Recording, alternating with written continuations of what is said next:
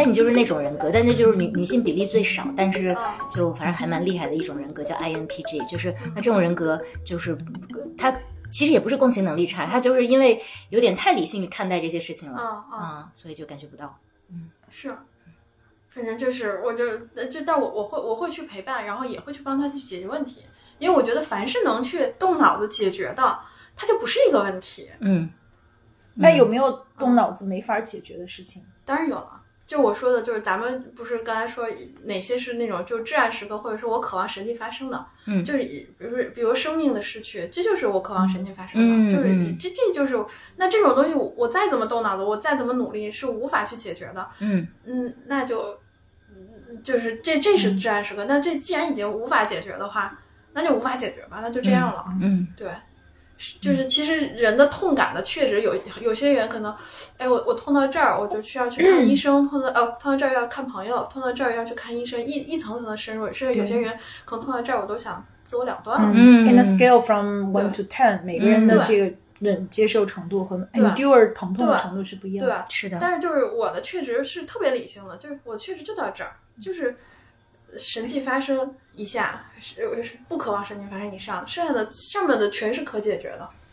然后如果期待神迹发生的，那它已经发生了，那就这样吧，那解决不了怎么办呢？就这样吧。嗯，就接受。对，就神神迹，这这这和你看，比如说认知心理学，就当人发生灾难或者是一个突发事件的时候，首先是拒绝、否定，然后再那个就是对吧？就我难以相信，我认为这件事情没有发生，然后再逐步逐步再去在心里去接受。这是一个，就比如说，当我们遇到重大灾难、亲人离世的一个那个，就是嗯它有一个心理的一个发生过程。嗯，对，就一样嘛，就是当当我们渴望这个事儿神迹需要发生的这种 重大事件，其实嗯只是说我可能很快的去跳跃了，就是我我不敢不敢相信这个事儿发生，然后对，从 denial 到 anger 到，对。就是最终达到 acceptance。对，只是说就大多数人是有一个有一个那个一圈儿一圈儿的那种分层的，我我我接近神迹的那个痛痛感最那是最痛的，然后只是说我的确实是直接到这儿的，上面的都可解决。嗯。嗯，所以这是为什么就是有有可能别人分层的那些那些小伙伴，我我能理解也能陪伴，但是其实我我我在内心里我的确实要比他低，嗯，所以为什么说我无法共情？嗯，是的，对啊，但但是其实就但是每个人细腻程度是不一样的。但是呢，我特想问说，嗯因为我们正好其实就已经开始了嘛，对这一期的主题其实我们想聊聊就是。呃，期待神出现的至暗时刻，之前也是因为你之前跟我讲说，听到你听到哪一期是心理医生心理医生那那一期哎，对在内蒙出差，然后狂哭两天。对，作为一个如此在你描述中如此不能共情的人，嗯那咋哭两天呢？就是你你坐在车上嘛，然后就是那么美好的景色，就是很旷野的那种景色，然后当时就是信号也断断续续的，就是它它时断时续的，就是你嗯会感觉那个场景感很很电影，就是嗯很很电影化。然后呢，那个那那其实我我我再去听，就是整个啊、那一期里讨论呢，就是大家其实也是会去讨论各种不顺遂嘛，那就是刚才我提到，就是你你的这种痛感的确值。然后我就在想，那我我我我痛感的最低点是什么？那其实就越过了，就我就听了大家所有的这种讨论以后，我就发现哦，其实这这些这些这些都不是。那那那我就直接把那个就是最痛的一刀安置在那个渴望神迹发生的那那个那个痛点，就跟什么大家生孩子什么是十痛疼痛十级，那我就直接把这块儿去界定这个。那那其实这个一定是对应我人生中有有一些经历和事情的，然后所以其实留下了这个不爱嗯不不不不流眼泪的人的流眼泪。嗯，对，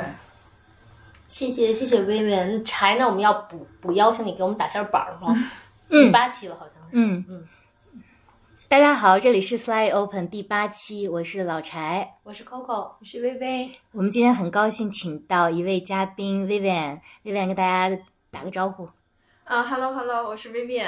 哦，欢迎。那我们这一期的主题叫做“人生的至暗时刻及其如何度过”，具体的名字我们稍后再商榷一下。呃，但是要不先从 Coco 和 Vivian 讲讲为什么我们会有这么一期的主题吧？对，就是像我前面讲的，我跟薇薇可能是大概在我们第五期放过之后，嗯，在上海偶然相遇了。然后虽然彼此都神采飞扬的，特别正式的开了一个工作会，但开完工作会后，薇薇拉着我说：“啊，你知道吗？我在我在呃之前见你之前，其实在出差，然后在出差的路上断断续续听了两天的节目，然后其实有一直在哭，而且 Coco，我跟你讲，你们就应该聊一期。”什么时候你盼望神的出现？然后就是当时我就觉得，的确就是 Vivian 在我的印象中，绝对是一个就是手起刀落、特别利落的天蝎女嘛，就是很决绝的，也很少有困扰的。所以，但我的确觉得你一下就把。我们的话题的痛苦剧烈程度拉到了一个很高的级别，然后我觉得也很好，所以我就回来立刻就跟 Vivian 和柴说了，然后我们其实是早早就挂上了，说有机会的话，等大家能凑在一起，我们来北京讲一讲。嗯，是，嗯，但是就没有想到，就是一下就把这个痛感就是就是放的这么高。对。对。对，但这是一个今年还比较这个通用的一个话题，因为我们之前在微博上收集了一下大家对这个事情的反馈，然后就看到。呃，其实其实看起来还蛮压抑的，因为收集说大家最近到底过得好不好？你有一些哪些呃至暗时刻？其实我们收集的故事里面，嗯，每一则都听起来让人觉得有点难过吧。那有这个呃离婚的朋友，十年的婚姻，十五年的爱情，然后前一天刚刚离婚，然后也有这个因为这个某租这个租房 A P P 现在。被坑了，然后流离失所的小伙伴，他也不知道在北京现在可以去哪儿。你联想到外面，其实今年的冬天这么冷，其实我觉得这个也还蛮艰难的。也有失去呃父亲的朋友，也有这个学习受阻的朋友等等。所以我觉得，二零二零年对于大家来说，可能都还挺难的。可能未必对于每个人都叫至暗时刻，但至少是有一些这个阴暗的时刻吧。所以我觉得今天聊这一期还是挺有价值的。嗯嗯。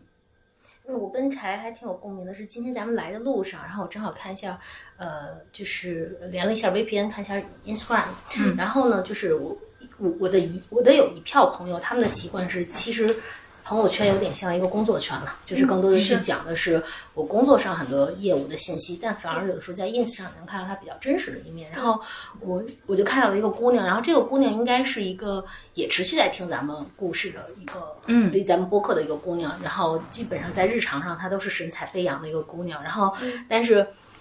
我专门把这个截屏在这儿，你可以看一下，就是我刚刚看到，应该是她今天发的，她其实是在讲说。他在看《至暗时刻》，然后在鼓励自己，用的是 Churchill 的那句话，就是说，嗯，应该是在讲说，呃，就是胜利不是最终，然后失败也不是最终致命的，而你你其实可以持续进前进的勇气是才是真正其实可以，你可以 counting on 的东西。但我相信他一定是在他日常，她是一个超美的姑娘，嗯。我觉得一定是在他日常的那个光鲜漂亮之下，他也是最近在经历着什么，所以才会做出这样的分享。是可能对这一年，我觉得是不管大家是愿不愿意，更多的袒露出自己带来的那种压抑和震荡。这一年的确对大家来说，还是都经历了一些特殊、很特殊的对挑战。嗯，那我们从哪说起？微微对这个话题有什么想法？嗯。我觉得，其实我想的更相反。我倒觉得，在这一年，我们在座的每一个人都是非常幸运的。嗯，我们没有因为这个面临失业，面临很多就是特别艰难的时刻。因为这个疫情从全球各国来讲，就是对那个很多的人的这个冲击是非常大的。那有很多人失去了亲人，也有人失业，也有人就是呃，可能就是辛辛苦一生的这样的一些啊。积累的东西都一夜之间都失去了。那我们每一个人其实都非常幸运，我们没有经历过这样的一个这样的重创，然后我们还能够像今天这样，就是岁月静好的大家在一起去探讨自己的呃人生遇到过的这样的至暗时刻。我会觉得我们其实是非常幸运的。可能我我我听你们说的时候，我的感觉到反而是这样的，就是啊，我们真是一群幸运的人。上上周四是感恩节嘛？薇薇呃不不是薇薇，那个薇帮我们举办了一个很特别的感恩节的晚，就是我们有这样的一个 party party，嗯，然后就是中间还有一个环节，大家就一起很认真的在探讨说，那这一年你特别想感恩的人是什么？因为当时我们因为中间有一个被打断，其实我们没当时也没有来得及去。因为很有意思，就是有的小伙伴想聊，但有的小伙伴是很拒绝的，就是他们其实并不想去。啊，去触碰这个话题。后来，后来我不是几次提起这个话题，说让大家都分享自己最想感谢的人嘛。然后，嗯，有的人就说：“那我我该走了什么的。”就这就成了一个话题终结者。当时我也在想，说这么一个温暖的一个无害的话题，为什么会有一些人还是会？不太愿意去表达，可能因为我们那天的这个 party 就是有的人互相彼此并不熟悉，就不太认识。然后我会感受到说感。就是去吐露自己内心的呃呃感受和真实的想法，哪怕是感谢一个我们就是非常就是曾经对我们有过重大的帮助和改变的人，都是一个很私密的事情吧。因为我们在节目里面，其实就是第二期的时候我们聊过，就是这个人走进我们的生命，我们从此变得不同。其实我们也都讲了一些，就是在这个生命的长河里面对我们有重大影响的人。然后我觉得感恩节就是。去除它其他的色彩吧，我觉得是一个很好的一个时刻，就是让我们去，呃，想我们曾经拥有过的一些，呃，就是美好的东西，而以及就是带来这些美好的东西的人，以及对我们的生命有很重要的帮助的这样的人吗？对，但哎，其实挺有意思的。我我是有一个个人的习惯，我每年到了年底的时候都会躺那儿。去复盘也好，去思考也好，我今年认识了谁，就新认识了谁，嗯，然后谁是前三个，在我过去一年里，我觉得认识的非常的，无论是他值得我感恩，还是有意思，他还是他非常的特别，就是就是是那种就是最什么什么的形容词的人，就是我会我会想三个人。而且就是我会希望每年都会有三个新的人走进我的生活，因为其实其实我还挺看得淡，就是我我首先我精力特别旺盛，然后喜欢。交交朋友，或者是就是在在各种场合去认识一些新的人。嗯，我我是我就是，其实有有很多人他的这种朋友关系，或者是他他维持很长年。但我我我其实把这种就是人来人走进你的生活，然后他又走离开你的生活，看的还蛮淡的。但是我觉得有有些人是值得你每年去复盘的。就正好比如说我借着感恩节，我去看我值得感恩的人。我我我的个人习惯是我每年会。会去回回忆，就是因为你你所见过的人，其实代表着你的眼界的上限。对对，还有人说你是你周围五个人的 average，对平均的样子。对，你的样子就是你周围五个人的 average。对，所以就是那个我我就每年我都会想，就是呃，甚至我会跟我我爸爸妈妈分享，哎妈妈，我最近认识了一个新的朋友，他如何如何有特点，或者是我在工作里面，哎呦，比如说这个人。我就要成为他的那种样子，就是每当就是有些就是这种前前三名的这些人，他以他的独特的特点激励了我，嗯，就很有意思，或者或者是他温暖了我，就就是我我每年会去想，哎，我这一年我的生命里又新来了哪三个人，就是会会去想，嗯，很有意思。那你有没有？你可不可以分享今年的三个人呢？今年三个人就就肯定也有那个我欲火焚身往外跑的。对吧？对，这三个人里肯定有男人嘛。嗯，然后那个就是也有这个这个，就是刚才我们讨论的这个降维打击了我的这个新的朋友。嗯，就以以他的这种就是呃经历、谈吐、见识和他去看待世世界观的独特的角度，让他开启了我的这个。但但但是我我我觉得就是可能这三个人里面，就是更多的还是男人。嗯嗯。哇，这真是一个很好的话题。嗯，对对，有点来不及。我们可以，没有没有，就没关系，就讲到哪是哪，一样，就是我是很灵动的。没有，我是在快速讲。我也我也想分享，差不多嘛。我问你，就是我觉得，嗯，今年其实我在生命里面，就是这这不是彩虹屁啊，就是说，我觉得特别快乐的时光，就是我们啊做播客的这个时光。然后虽然就说，当然就是。还算是今年认识的新的小伙伴里面一个很特别的人。之前我跟乔乔聊过，就是说，嗯，对于就是说你怎么理解自己生命中最亲密的人？因为最亲密的人有可能并不是一个你 spend time with 最多的人。然后他就说，你可以在做这个播客过一段时间，你可以去感受一下，就是说你的这个跟一个人的感受的这个 close 的程度，可能跟我以前的这个认知是呃不太一样的。然后我觉得其实这个节目给我一个感受就特别深，就是。我会觉得说，就是说如果是离心最近的程度，那因为这个节目，我觉得我的心离可可和柴都特别的近，就是而且是就是越来越近了。可能尽管在平常我们也不一定总是在一块玩儿，但这个其实并不能 define 呃彼此之间的这种。呃，了解，对，呃，和和亲近，啊，这个对我来说是一个很大的一部分。那还有一部分就是，我觉得今年有一个，也是男人的这部分，就是说我我遇到一个我特别喜欢的人，也遇到了一个，嗯，特别喜欢我的人吧，就是嗯，在这两种。不同的关系里面，我自己怎么去呃看待和和去感受，我觉得也很有意思。所以今年还是一个很特别的年，我觉得对每一个人来讲可能都挺动荡的。但是他这种动荡，嗯，就是还是说回来，就是他他可能有的人对是一种幸福的动荡，可能对有的人来说就是。很不幸的动荡，那我们可能有一些观众和听众，他们会有一些就是呃更大的挣扎，所以我我觉得我们一会儿也可以聊一下，就大家在面对人生的至暗时刻特别艰难的时候，我们有什么样的办法可以拿到更多的 support，能够从这个里面更快能能走出来。对，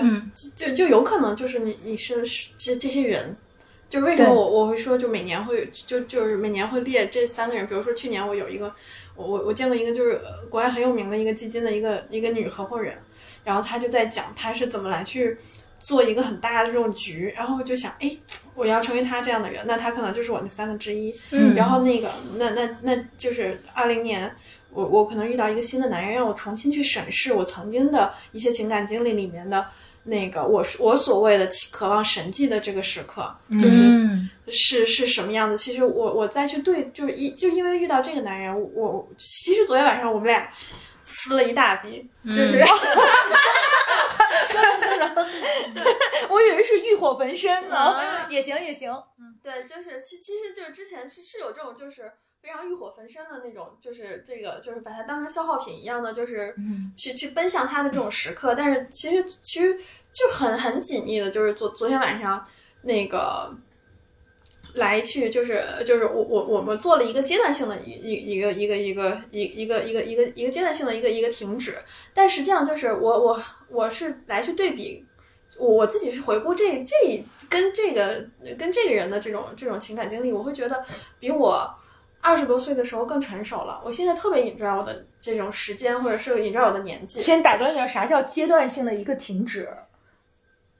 但是你说的词儿都特高级，我得先理解。就哦，是说先打 on on pause，就是这个关系你们先放一放一下，对，先放一放，对，就或者是说昨天可能闹了不愉快，嗯，对，嗯。但实际上就是，但是在就是在昨天不愉快之前，其实我是非常成熟的去看待这个人的。嗯，我觉得要比我二十多岁的时候去去看待前夫哥要要成熟很多。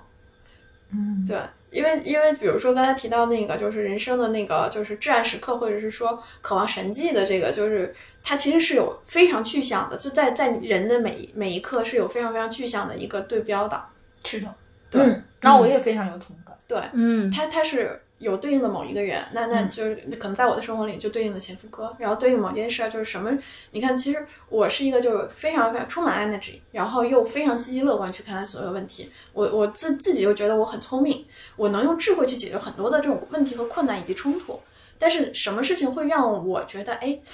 就是能在就是在内蒙的，就是两天车程出差的这个路上，然后一边断断续，因为它信号不好嘛，断断续续听着我们的播客，因为那那期是在讲，其实也是在在讨论，就是说当我可能是一些一些我们遇到一些困难问题的时候，当时是有一个心理咨询师乔乔，然后再再和大家来来做这种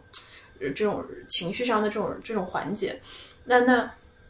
其实基于我我的就是各项指标都很很强悍，那那那很少会有说我去对生活认怂的时候。嗯，那我认怂的时候，其实就是我我当时为什么会去掉眼泪哈？就这么这么这么 tough 的一个女性，嗯，就是为什么会掉眼泪？其实就是当时我就想到，呃，这些都不算什么，人最难最难解决的问题是当你心中渴望神迹发生的时候。就是人力无法挽回的事儿。其实这个是非常非常的具象。就是当时我想，就是我我我们去怀二胎，然后小孩没有活下来，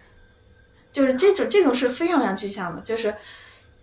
你你你你，无论是说我我通过各种努力，我去维持就是更好的夫夫妻关系，或者是说我我我对生生活对对方更照顾，但是这个既定事实它是无法去去这个人力，它无法解决。嗯。是的，非常理解。就有一些，其实你指的是说，有一些是通过我们的努力和呃上上次莫先生的谋略，以及啊我们的解决问题的这样的这样的能力和理性可以去达成的。而有一些是 go beyond our hands，无论如何，我们不管怎么样的努力，可能都无法达成和改变的。对这样的时刻，对，就是甚至有些东西就是特简单，我可能用温情、用爱都能解决，但是就是有些问题，就即便是这样，都无法解决。嗯，就你你你就是就是，除非有神迹发生，这个事情就可解决了。这个就是，否则这个就是一次题解决不了了。嗯嗯，我也有我也有你说的那样的时刻。对，就我我也做过四次 IVF，然后都没有成功。嗯，然后我最后一次就是 IVF，就是都就是我我记得特别清楚，因为那个就是那个医生。他那个医院特别神奇，他会把你那个，因为他是先做成四个受精卵，然后就跟一小孩照片似的，他把这个打在一个大屏幕上，然后给你做 transfer 的时候，你是看着那个大屏幕有四个受精卵，然后医生就跟我说啊，我现在把这个给你 transfer，因为为什么要 cluster 一起 transfer 呢？因为这样它可能会增加这个成功率，然后就那天是一月一号，就就是。大雪纷飞，然后我一个人在在在这个手术室里面，一个人在这个医院里面，然后就就是我做完这个这个 transfer，我就一个人哭了很久，就我我真的无法去控制这个眼泪这样掉下来。后来最后其实也也没有成功嘛，就是我发现没有成功的那一天，我就我记得我就从医院回家，然后我就想啊，我要。就是得开车回家，因为我我已经没有办法，就方式没办法在在办公室里去面对我的团队，面对我同事，然后就自己开车回家，然后回家的路上就是，我觉得我的手根本就握不住那个方向盘。是，哦，我特别理解，就是我我我我我不是作为 IVF，就是我是胎心停掉了，但是其实这就是。我刚才说的，就认知心理学，就当人遇到重大的挫折、困难，首先你第一反应是我不敢相信，我不接受，我去抗拒。我当时这个抗拒的过程，就相当于是我我是呃怀着一个胎心停掉的一个胚胎，然后当时我去韩国出差，就是这个事情一直拖了有一个多月，就是医生说，就是你你你再打药或者吃药，其实他他已胎心已经停掉了，就已经无法去去再再去挽回了，但是我就不难以相信。就是就拖拖拖拖到一个月，然后到最后就是很危险，然后就送到急救，然后就是然后我就瞪着眼睛去看着那个手术的这种各种那种显示哈，就还是无法相信。然后但是就是就是，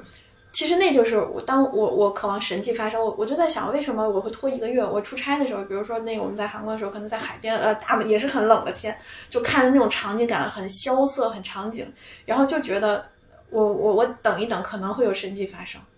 然后，但是就回归到就是就是我今年遇到的人和就是我为什么说我觉得年年龄能让你更好的、更温暖的去看待生生活，或者是说去看待那种至暗时刻，就是其实那件事发生了以后，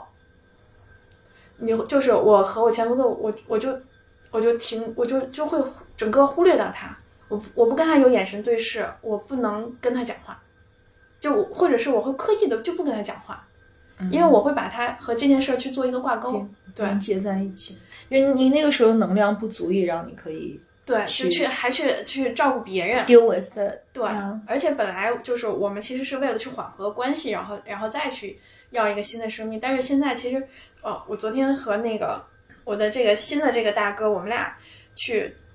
呃，就是就是关系破裂也好啊，其实也是也是因为就是哎，我们俩在在今今年去经营，想要去经营一个很长期的感情，然后我们也去讨论要要要小孩，但是比如说那个他他有他曾经的这种家庭和之前的小小朋友，然后我也有我曾经的这种家庭，然后我也我也有这个我我我我之前的这个小朋友，那那其实大家即便没有婚姻，就是我们其实也在探讨，就是哪怕我们没有婚姻，我们有很好的感情，我们去运营很长期的感情，再去。去去去一起生一个小孩，但就是很就是可能在前一天他还拉着你的手，就会说，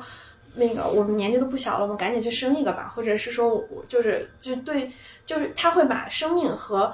呃长期的关系和未来美好的一个东西去又去挂钩了，但是可能又过了两三天，就是我我也能理解他，就是他突然又又变卦了，就是说，哎，你你你那个你要你要。就是这个东西对两家人的这个影响，两个小孩，就现现在双方的两个小孩的影响好大，我们还要再往往后去推一推。然后，但是我我我我就觉得昨天昨天晚我就很特别特别冷静，我就我就那个就是随，但是就是也找了一个别的理由，然后情绪小发泄了一下，但是就是也没哭也没闹，然后就很冷静的就就让他开着车就深夜把我就是送回的家。我我自己是觉得其实呃。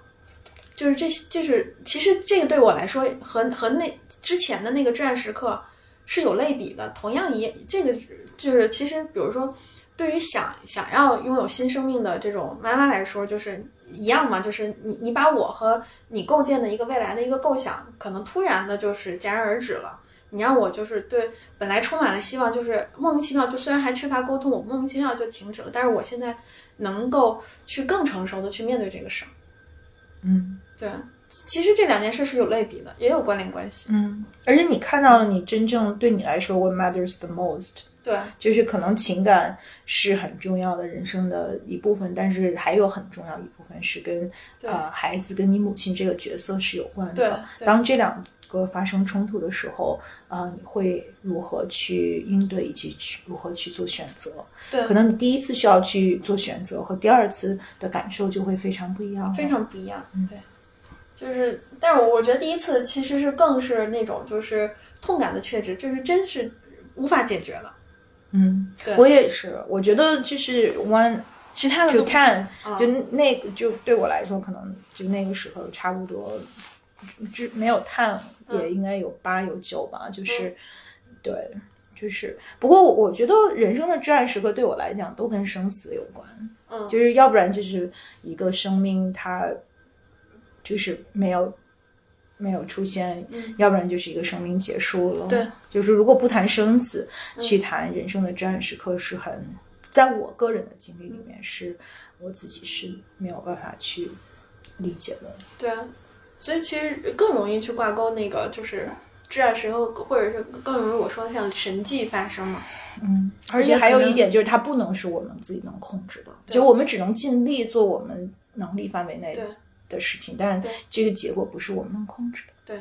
我觉得可能你们俩是嗯一类女性，就是自己本身的自我也很强大，然后也很 tough，所以可能你们的至暗时刻就其实已经是这个确实是很很很艰难、很艰难的时刻了。然后我我觉得之所以想做这期节目，就是因为之前看到我自己是特别玻璃心，我说如果有世界玻璃心锦标赛的话，我应该能。界界未免，所以就是 就是，其实大家提到的那种跟生死相关的这至暗时刻，我也有，而且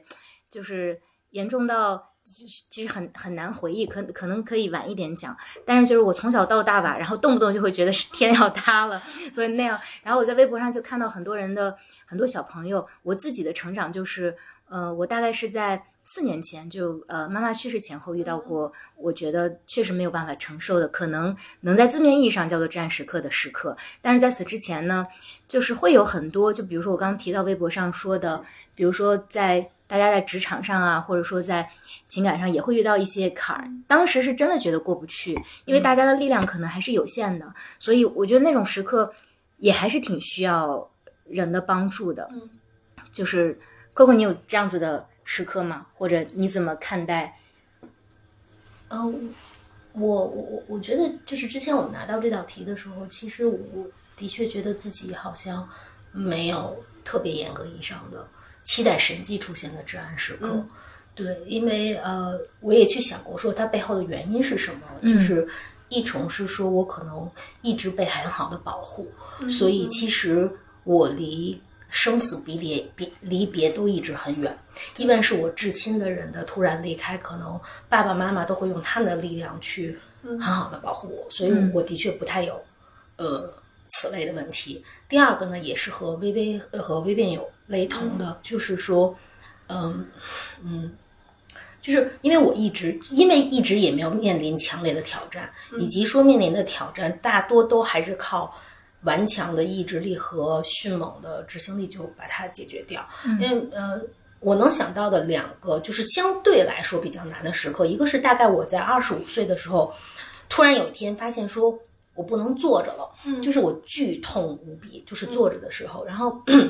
我记得那会儿那个呃就是呃还是需要坐地铁。就是虽然一天很疲惫了，但是你你你有空座位你也不坐，你都要站着，因为很疼很疼。然后后来就查出说那个是峡谷裂，然后呢就是，但是当时就是呃北京比较知名的两家医院就有了完全不同的说法。那一家就会说说你这个一定是遗传，因为如果有这么大的外伤，因为它有点像，就是以我浅薄的理解啊，就它有点像那个在腰椎上是有节骨骨折，说那这这么大的外伤，你怎么会想不起来你什么时候伤的呢？然后呢，另外一家的意见就是说说说你这个一定不是外伤，然后怎么说来着？就是说，否则你可能都不能正常行走。就大概我我当时找的是北医三院和积水潭，应该是两家专家了。然后我当时遇到的状况就是，第一，的确那个疼痛非常剧烈，因为呃为了完成工作，后来我就在家都是跪着去做的，因为我没有办法坐在坐着坐着去完成工作，或者站着。然后呢，呃。医医院的意见也很就是争议很大，一个就是说你就先这样，直到直到你的脚筋开始麻痹，你不能行走，你回来找我。然后呢，另外一家就说你你现在就开始做手术，然后呢，我给你打几个锥子，几个钉子，你知道，那个的确那个那个那个时间段对我来说是挺难的，因为我当时正好。要去出国，然后正好遇到，就是我说我被保护的很好，因为我其实从小很长时间是姥姥养大的，然后我的姥姥就突然离世了，嗯，但是我后来还是就是就选择说，那我还是要去出国去念书，就是把自己一个人就扔到了国外，然后扔到国外的时候就学业压力特别大，你必须得坐着，上课你也坐着，你大多 research 都要坐着，然后就有几个月开始渐渐有感觉，说脚尖就真的开始麻。其实心里是特别的害怕，特别的害怕，就是脚尖麻，然后就麻到小腿，呃，然后那会儿我已经是就是要带那种就是钢钢板的那个小背心儿去去缓解压力什么什么的，那个是很怕的，嗯。但即使就是怕那个时候，那个大概是零五零六年吧，那会儿有一个电视剧是就是那荒是叫 Lost 吗？我已经不太记得，对不对？它中间肯定有一集在讲的就是他们被一种无名力量追来追去，特别害怕，就是特别害怕。然后，但是大概当时有一个台词，就是说当你 face something 就是非常可怕，你就记住，你就是直面它，忍三秒，看清那个恐惧大概的样子，去解决它。我觉得我就是那个是我很难的一个时刻之一，但基本也就是第一，我觉得强烈程度肯定是，嗯，我觉得没有真正意义上像微变奖、像微讲，包括我今年还跟我一个女友，就是那个女友是在如果在普世意义上已经是非常成功的一个女孩子了。非常成功，然后呃，嗯，他给我讲了她的某一个时刻，就是，她就整个事业应该都已经，呃，生死一线的时候，但他要强争着跟所有的 partner 带着 partner 可能可能去马尔代夫或去哪里去去做那个，就是那个就是那个叫就是类似于滑翔一类的东西。他说，但其实他真实的想法就是说，如果我跳下那一刻，那个袋子打不开就好了，就是。我就坠下去了，我就死了，我就不苦恼了。嗯，就虽然那会儿有老公有孩子，他在中国也有无数特别忠实的，无论是粉丝或怎么，他觉得都不重要了。他就觉得说，就是已经负担不了了，就觉得那一刻我我一我一打开我的降落伞，还是我的什么什么失灵了，我就掉下去了，就没了。就好了，就解脱了。我觉得我没有过这种时刻，所以就我大概经历的就是类似于这样的，就是。嗯，这样的挑战，但因为我的应对就是那种，我觉得就是，呃，与其拿时间焦虑，因为其实平时吧，我是那种比较吭吭唧唧、难过了要说一说抱抱，但是真的遇到大坎、大风大浪，我一定是那种非常淡定的想说，别吭叽了，别磨叽了，想到底你有什么，要什么，能怎么做，一二三，对，对，但基本在你说的能，就是还不需要召唤神呢那会儿。是，但但你知道，就是其实我在家庭的角色，还有就是身边人的角色，其实是那种就是被坑击的对象。就比如说你要坑坑唧唧，你就来挂我身上就好了。就是我我我记得我们家有一段时间搬家哈，我就那那段时间就是他他他会有潜意识，就是你你想去扛下所有。嗯，我那会儿就会每天背一个巨大无比的一个健身包，特别巨大无比，然后里面就会。那个就是装上，至少是你随时出差能应对两三天的各种洗漱的，还有就是换洗的衣服。然后我我我其实我的当时我的心理投射是啊，我我的家我我的爸爸妈妈在里面，我的亲人在里面，我的我的孩子在里面，然后我的朋友在里面。所以就是当时其实那个那个那个大书包其实是给我特别大的一个一个力量的，是因为就是我我我我我所有东西都在里面。就当时很多人。就很很特别奇怪哈，因为就是就穿的还挺 professional 的，就肯定你穿一个 Max Mara 的一个大衣，背一个大健身包，就但实际上那是那是当时我来去，就像你你刚才说的，就是你你面面临一些至暗时刻的时候，就是我盯着它，然后看三秒，然后我就往前走就好了。然后当时我我是有一个有一个外部的一个投射的，就是我背了一个大大健身包。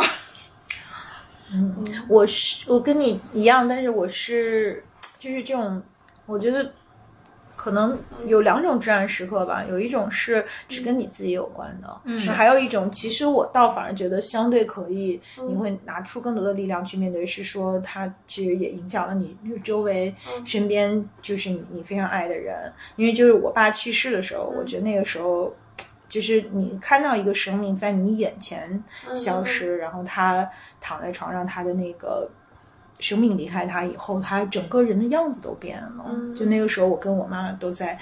病床前，然后就在那个时候，我觉得我反而是一个就是。特别理性和执行力的，因为我就知道这些事儿都得我去打理和面对。然后亲人离开有很多很多具体的事，每天都要去啊面对的，包括他的这个追悼会怎么样去举办，然后这些什么各种各样的手续。然后我我家就当然我我我表哥也过来帮我啊什么的啊，就那个时候我觉得我反而是每天就跟就跟打了鸡血似的，就就撑在那儿，就特别理性。反正那个时候我我我觉得我没有痛苦。的感觉，就完全人就在一个特别理性，就是你有一个底，就是对，就是自我保护的机制吧。也许他就是用一种巨强大的理性，就是去面对每一天，在这个时候你需要去应对的事情。那我就记得当时就把我爸火化，就是在那个呃，就是开追悼会，然后追悼会刚开始就天降大雨，就特别戏剧性，真的特别像电影，就是。然后每一个人都给我爸就是有一就是放上一朵花，然后天降大雨，就是是我选的音乐，我选的是大提琴，就是因为你懂的，他们都给的那个音乐都特别的，就是完了就是那种感觉吧。后来就是需要把我爸推去火化的时候，就需要我签字，就当时我我签字那个手抖的。就是像风中落叶一样，就是我根本就签不下这个字。尽管我情绪上我我没有觉得有多大的起伏，但你的身体我甚至都没有哭，但是我真没没就别人都在哭，但是我甚至都没有。而当然我还在想，为什么就是大家都在哭，我怎么都哭不出来？但是我的手就抖极了，就是我就控制了自己五分钟才签下那个字。对，所以就是其实好身体是不说谎的。嗯嗯，是的。我就真的是，就是无论我们就是背多大一个包，或者是我们多多多怎么去扛着，其实就是这很多的这种事情的时候，那可能我方向盘的手是抖的，然后签字的手也是抖的。是的，嗯嗯，说起这个，还是要就是我觉得还是要特别感谢乔乔吧。我觉得在那个事儿之后，因为那事儿是我决定跟啊。前男友哥分手，我爸去世，以及就是 IVF 失败，就整个人生最触底。我觉得我就已经触底到我从来没有经历过这样的一种，就是就是特别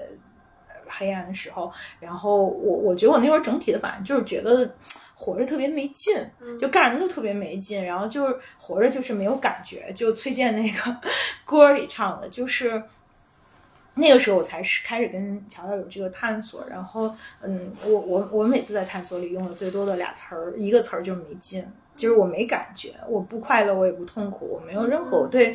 我也不 look forward，然后我也不 look back，就我对任何事儿都觉，就是我觉得我站在一个荒原上，然后前面什么都没有，后边也什么都没有。就从那个时候到现在，就是我又。就是每天都特别，你你你不能拿每就是对于一个成年人来讲，你说每天都特别快乐，这个是一个很奢侈的事情。但是我觉得我每天都很起劲儿的活着，是是是，我每天都很 look forward 去面对我每一天需要去做的事儿，然后就觉得活得特别起劲儿。那也需要也花了三年的时间，也花了很多的 hours 跟乔乔一起来去重新去学会去感受、去探索、去去面对自己。对，哎，我们怎么一下子就聊到这么，真的是很至暗的这个，嗯，对，感觉都哎，不知道怎么往下聊了。那你你从小强的柴柴的确像他说的，就是柴是 玻璃心冠军，世界冠军，对，容易在容易就是分享说他遇到的一些难，但其实我也觉得柴在面临很多巨大的挑战的时候也。还蛮淡定有力的，所以其实，哎，我分享一个吧，就是上周我的一个朋友告诉我说，他特别重要的一个好朋友，他的女朋友的妈妈查出来是那个卵巢癌晚期，然后他就说，这个他看到那个女朋友有一次见面的时候，发现他的手上其实有一道这个划痕，就是刀痕吧，对，后来。但我我现在回想，我觉得我当时说的这个话不合适。但我当时跟他讲的是，我说那他确实还没有到最难的时候。我说最难的时候他顾不上伤害自己的。就是我想起我的那个至暗时刻，是我我我特别能理解薇薇安刚刚讲到的，就是关于小宝宝胎心停了的那个时候，就是你你是真的是渴望神迹的发生。我觉得我最至暗的时刻，或者说我最没有办法应对的，倒不是说我妈妈真正去世的那个时候，而是我妈是一个。呃呃，就是非常好胜的一个女女性。然后她去世之后，她其实也不是什么显赫的人物，但她去世之后，光这个她的追悼会来了，可能有两三百人，就是非常盛大的一个追悼会。她是这样的一个人，她对面子啊什么的，就是她靠自己的努力，然后一直在维护自己的这个尊严和影响力。但是呢，她让她失控的时候是。其实他在病床上有一天，因为到他是患癌症去世的，然后他到癌症的晚期的时候，有一个情况就是，呃，其实会有大小大小便失禁。他第一次面的面临到这个事情的时候，因为完全是失去自己控制的，然后他因为病房里面还有其他的病人，然后他就一下子就崩溃掉了。然后我就安抚他，然后默默的去把那个东西我拿去自己亲手洗掉，因为因为这个医生会要求你嘛，然后。那个时候，等他整个吃了这个安眠的这个药睡过去之后，然后我才发现我自己已经有十几个小时没有吃东西，没有喝一口水了。然后我就走到这个医院门口，我因为当时要离家近，所以是在是在西安的医院，然后也没有哭啊，当时没有哭，就是去门口买了两个肉夹馍，然后就坐在那个台阶上一直。没有任何感觉，就像微微说的，其实你是感受不到的。但是你当时觉得特别绝望，你觉得我妈这么好的一个人，怎么就因为跟她同病房的很多人其实是都挽救了回来，甚至初期的判断都比她要更加的恶性一些的都挽救回来了。就只有我妈妈就其实没有办法了，当时已经。然后我就自己那个默默吃掉了那两两个肉夹馍，不对，吃了三个。我从来没有吃过那么多东西。然后那个其实是至暗的时刻，就是。就是你真的觉得我，我当时什么恶毒的诅咒都用上了。我说你可以让我现在去死，然后让我妈妈活下来。就是你用了任何办法，我能用的人脉资源找的所有的医生，但就是没有办法。所以那个，对我我，所以我我我特别理解，就是就是你们一开始说的这样时刻，其实就是你的无力感已经，你用什么办法都没有办法了。对对，然后你又不不不相信，你又去否认它，就像我就微微讲到这个。那一个月的时候，我就觉得特别特别心痛，但是特别能理解，就是你还是相信说，也许他可能过几天他就活了呢。对。对啊，嗯，对，那那那个时候是特别折磨人的，就是我妈妈其实最终在这个呃病床上，比普通的这个患者的治疗，在她那种情况下多待了一个月，整整这一个月，就是因为我也找了很多关系，家里人找了很多关系，就是说不要赶我们走，因为医生觉得我们那儿的风俗就是。那到这个阶段，你还是在家里去世可能会比较体面，但我们就觉得不会的，不会的，然后就多待了一个月，到最后就整个人就是枯萎掉了。所以我觉得，对那个是至暗时刻。但其实我我觉得，因为你们都很勇敢，都讲出来了这个事情，我其实从来没有跟任何人讲过这个这个场景和这个细节，就是那个那个太痛了，就是你你再复述一遍，你都会觉得自己没有办法。嗯嗯，对，所以就就一下子开始讲了这个比较至暗的至暗时刻。嗯，但我觉得我们其实可以聊一些稍微稍微没有那么至暗的，就是相对比较黑暗的时刻。因为我我刚提到为什么说玻璃心这件事情，我觉得有时候还是有很多这个艰难的时刻，它它它没有那么严重了，但是你还是会需要一些外界的帮助。我我这两天还在思考，就是我特别容易患上这个冬季抑郁症，就冬天的时候特别 容易心情不好。呃，然后你什么时候会意识到自己的情绪不对了呢？就是同样的一个事情，就像小时候做应用题，你可能觉得，呃，如果是夏天的话，你就觉得那遇到困难你就去分析一下，看看怎么去解决它好了。但到冬天的时候，你醒来，你第一时间反应就是，哦，我明天不想去上班，然后不想去见到这个这些人或者怎么样。我觉得这个时候可能是情绪出了一些问题，嗯，然后那这种时候怎么去应对呢？或者你们在工作里面会遇到这样的时候吗？嗯我我我觉得就在职场上我遇到的挑战时刻，会就当也也因为我自身的那个接收能力，在这个在这个领域特别敏感，所以会有很多挑战时刻。那我觉得对我来说很大的通则就是。就是还是那种，就是直视它，然后你去解决它。而对我来说，解决特别重要的一个钥匙就是去找比你更智慧的人，嗯去给你一些方式。那我就具体的说两个 case，就是，呃，一个是我我想到就是微微和柴其实都对那个过程特别特别的了解，就是我在 take 我现在这个工作之前，就是因为我们彼此都特别特别审慎，所以他断断续续六到七个月的时间，其实这个特别的，就时间来说真的非常长了。然后在这个过程中，其实我就在持续的对其他的拒机会说拒绝，但是你又的确拿不到一个相对 solid 的承诺，所以有的时候你，然后那边就是可能陪伴你的猎头都已经这个脚都跳疼了，都跟你讲说。你要是再不接新的 offer，别人会觉得你真的有问题，怎么怎么怎么样。然后你自己真的不知道那个坚持下去是，就是是不是对的。对就是你压的这件事情，因为你不仅在压的是一个具体的机会，可能你还是在压的是，就是它可能还会产生很多观点的影响。那我觉得就是在那段时间很就是。就我的办法就是一直在找人碎碎念。那我的碎碎念有很多分类，比如说微微和柴，他们可能是在在我的朋友中是属于除了理情感支持以外，其实在专业上还是会给到我一些意见和输入的。那那同时的话，那可能我也会有我真的是非常长期陪伴的猎头，他就是我好像聊过，当时他给我做那个测试，就是他他类似于心理医生一样，让你真的看清说你在职业选择而不是工作选择中最重要的东西是什么。那我觉得这个可能是我我一直以来破题的一个方式。然后我曾经也遇到过，就是刚才我们去讲那个腰伤之外的另外一个至暗时刻，是也是一个我觉得对我来说很大的挑战，就是我曾经比较无望的被卷入了一个有可能会涉及到我 reputation 的危机。嗯，然后就是。以及对方力量也很强大，并且他们 play play very dirty，然后在那个在那个整个环境下，你就会很怀疑自己，而且你会非常担心你的 reputation 是怎么样的，因为这个可能是，尤其是说在那一刻，我觉得我就。我就常常想起，就是韩寒的那个 case，说我怎么证明说这个书是我自己写的，或者一个清白的人怎么证明自己是清白的？这是一个，就是很大的、很大的压压迫感和很大的挑战，甚至就是因为很大压迫感，你甚至就会，可能你就一直在持续在质疑说你有没有尽全力，你有没有尽全力？其实你试试持续的这样问自己，自己在，就是我自认我已经一个是一个在职业上非常尽全力的人，但是 how to define 尽全力？嗯。这是一件真的，这是一个非常就是陷入了无限的，其实不是，呃，就是他就这件事情，他陷入了你很大的自我怀疑，而这个怀疑又跟 integrity 是有相关的，那个就非常恐恐惧。那同样，我觉得我的破题也是说，第一，在那个阶段呢，就是。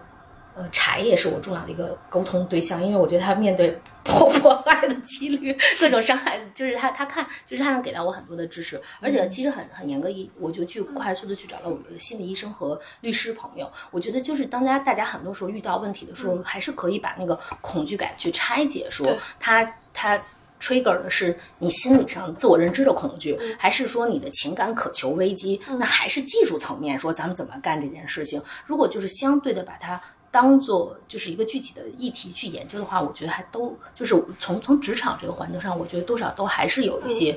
破题破题的思路的。对，嗯，因为你们俩是特别强大的两位职业女性，你们讲讲，如果遇到职业上的这种就是困难的时候，尤其是精神上的困难的时候，怎么去解决？你你遇到过吗？嗯，我觉得在职场上不多，就是因为我的工作环境相对来说没有那么恶性的竞争，因为我在 public sector，public sector 当然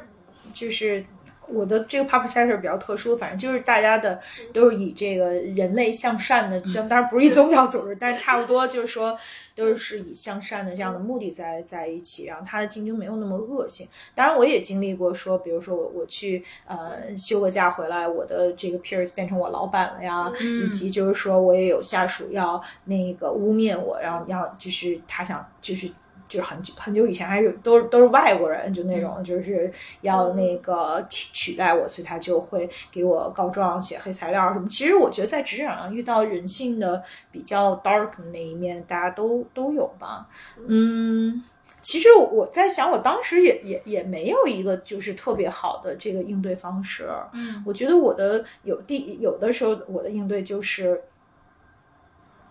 就是相信我自己吧。我觉得。就是早晚有一天老娘就能翻盘，就是因为我我觉得在能力上就是我的能力在那儿。我觉得就是如果说大家就是看能力，那你总得有人需要有人去干活吧？当然有人更擅长去。人际沟通，有人更擅长拍马屁，有人更擅长去钻营，可能这些我不一定擅长，但是我擅长干活儿啊！你早晚，你你都得有人需要去干活儿，所以我可能还就很少被这种事情打倒吧。可能我我觉得我在情感上被打倒的次数比较多，那我在职场上很少被打倒，因为我对自己的能力有很大的信心。我觉得这是一个长跑，又不是一个短跑，就是你遇到一城一池的得失，不是一个 defining，就是它不。Define who I am，就是 I define who I am，就是在职场上，我觉得我一直都还是就是蛮自信的。我就觉得说我 define what I'm doing，就这个我的工作是 what，就是 what you make of，就是我自己定义了我的工作，然后我的工作样子就是我的样子，然后我我不觉得说我是被可以被轻易取代的，然后我也不觉得说别人对我真正能造成多么大的。创伤，因为你只要你自己够强大，然后你自己又不会那么在乎别人，就是因为这个跟级别没关系，就是一种对得起自己的这种努力嘛，就就还好。所以可能在这点上我也比较幸运，没有在职场上倒倒没有什么特别让我印象特别深的至暗时刻。嗯。可能或者我觉得就是工作根本没那么重要，就是就是就是，我觉得就是一份工作嘛，何必当真呢？而且你说遇到了各各就是各把坏人，各把傻逼，那每个人的生活里都有，就是这事儿值得走心吗？我觉得特不值得。嗯，但反正我我们的竞争环境是比较恶劣的，就是，但我觉得别人如果我是别人的对手，我觉得他才是至暗时刻。我我觉得太难搞了。对，太棒了！真的是，我觉得他他作他作为我的竞争对手，我觉得真的他是太灾难性的打击。那你给过别人至暗时刻吗？当然有，当然有，当然是有的。哇，嗯，女魔头，好可怕。对，但但是我我其实是想，也也是是今年啊，就今年我有一个一个经历，是是我就是。过去这个几几十年的这个最焦灼的事情，就是我我从初一到初七都在买口罩。当时我们去做做了一个民间的小组织，就是一一些企业家、一些 CEO，然后他们捐了很很多的钱，然后就是可能委托我们十几个人来去买口罩。就这个这初一到初七，我就经历了人生巨焦灼，就全球买口罩，就是比如说就是。中东、韩国、印度，就是呃，连捷克，然后那个新马泰一带的，就是反正就是那个某大品牌的那个 N 九五的这个渠道商，就全国买口罩。嗯，然后这这这里面其实呃，全球买口罩，真的是全球买口罩。然后后续其实就是包括是在国内也也是买各种耗材，后续有很多就是欺诈。就是呃，其实其实我我们是完全没有，就是各种是不是就进出海就海关啊，或者是那什么跟单的这种经验。然后我们其实也是呃找供应商，然后谈价格，然后去去做那种海关相清关的各种手续，然后去找一些公益性组织来帮我们去开那个就是采购的这种证明，然后联系医院，然后就是我们就相当于是几个人分工，这波人去对接医院去聊需求，那那那些人去采购，就然后我就好巧不巧就去买东西，然后去去跟各种的这种这种单据，就这里面就遇到很。大量的就是要么就是哄抬物价，要么就是欺诈，要么就是就是要要卷我们的钱走了。就是当时我就是从初一到初七焦躁，就是每天晚上，因为因为你你你要跟去抢货嘛，还有就是你要你要去跨，就是跨跟那个就是跨时差的一一一些单据，就每天晚上就三点钟睡，然后但是你早上可能六七点的时候你又醒，因为你觉得我要睡着了，可能这个东西就丢了，这个这货就没有了。就就很夸张，而且就是当时就像像，其实我觉得咱们都属于成长起来比较顺遂的，没顺遂的，没有见过大恶，就没没见过什么拿刀的捅人，或者是那种就是呃坑蒙拐骗，真的是没有见过，只在新闻里见过。嗯，但是就是这七天，我我就就自己是亲历者，就是因为这钱不是我的，我在帮别人来去来去做采购，就是当时大家都是用。很向善的这种心，然后那那我遇到就是，但是就我我那段时间非常非常焦灼，嗯，就是我我就只在家里就是坐在床上就弄着电脑或者打着电话就去处理这种事情，就也也也也不出门，也也无法出门，嗯，然后就整个人就跟个大炸弹似的，谁也不能来惹啊。那个你跟我说一分钟，我这个东西就货丢了怎么办？然后呢，那个但是其实过了这七天，后续几个月不就开始出现就是。呃，比如说我我我我我们的货丢失，或者是他遇到这种欺诈，嗯，但是最终我怎么怎么能去这个对这种黑暗时时刻去和解？因为那会儿真的是很焦灼，嗯，非常的气愤，就是无从发泄，你也不能出门，也不能就人打一顿，嗯，但是我我真的是后来就是哪怕我我一个一个去告去申诉去投诉。甚至于，比如说这个这个园林，就是比如说他他发票不给我，不肯给我，嗯，我都要去找到当地的那个，就是一一封一封的投诉信。就是按道理，其实我在我们公司就是二三把，就是挺 senior 的，很重要的 时间很值钱，没有必要去为某一张，就是这个供应商可能你你给我开个收据就好了。但是当时我特别特别较真儿，就是我要去。去释放我的这个焦灼，嗯我就连一个发票我都要去追，就可能这个就是我要去找他的税务，我要告诉他，就是他恶意不给我发票，他是在偷偷税，然后再把我们的交易过程，然后再给市场监就当地的这个市场监督管理局来来去来去来去写这个整个案件的这个过程，然后就后续他们来去来去跟进并且解决这样的一个问题，就是不算是绳之以法吧，但是他。有有很多的这种震慑作用，最最终来去解决了，我才和这个这个这个我我所见到的这种恶也好，嗯，所见到的这种黑暗也好，或者是这个事情给我带来这种焦灼，才有个了结。哇，嗯，我觉得 Vivian 是。特别硬核的那种女孩子，就是 super resilient。对对对，就是就是就是非常的就是，我觉得我特别容易愤怒，嗯，这简直就是个愤怒。而且我觉得你也就是善用你的愤怒吧，因为我就刚才我们在录节目前有聊过，其实每个人其实愤怒它是有功能的嘛，嗯，就是愤怒可以对于我们，其实愤怒这个情绪是一个特别重要的情绪，它可以。它有的时候可以是一个武器，可以爆发我们的能量，但有的人可能就会被愤怒，就因为因为就是你得接受自己的愤怒，你接受自己愤怒，它就是一个武器；你不接受自己愤怒，它就有可能把你给。因为后期我们的财务都说你别追了，怕他打击报复你。嗯，因为你都是实名举报。嗯，我说不行，我就是太生气了，我太气愤了，就不能允许这种人。哦，嗯。我想起那个另外一个就是愤怒的另外一面，就是有一个话叫就是呃 strong vulnerability，或者说 啊就是 strong and vulnerable at the same time。那我自己的感觉就是说，在很多时候，就是你要允许自己 vulnerable，也是应对至暗至暗时刻的一个特别重要的一面吧。就是其实真正强大的人，我觉得同时是脆弱的。就那个脆弱是说，你接受自己的脆弱，然后你可以允许自己去暴露自己的脆弱，然后你可以在允许自己在你 trust 的。人面前去表现的很脆弱，因为那样才能够得到帮助，那样才能够得到疗愈。可是另外一方面，就是能够面对自己脆弱的人本身就是很强大的。对，所以我觉得这个也是一个。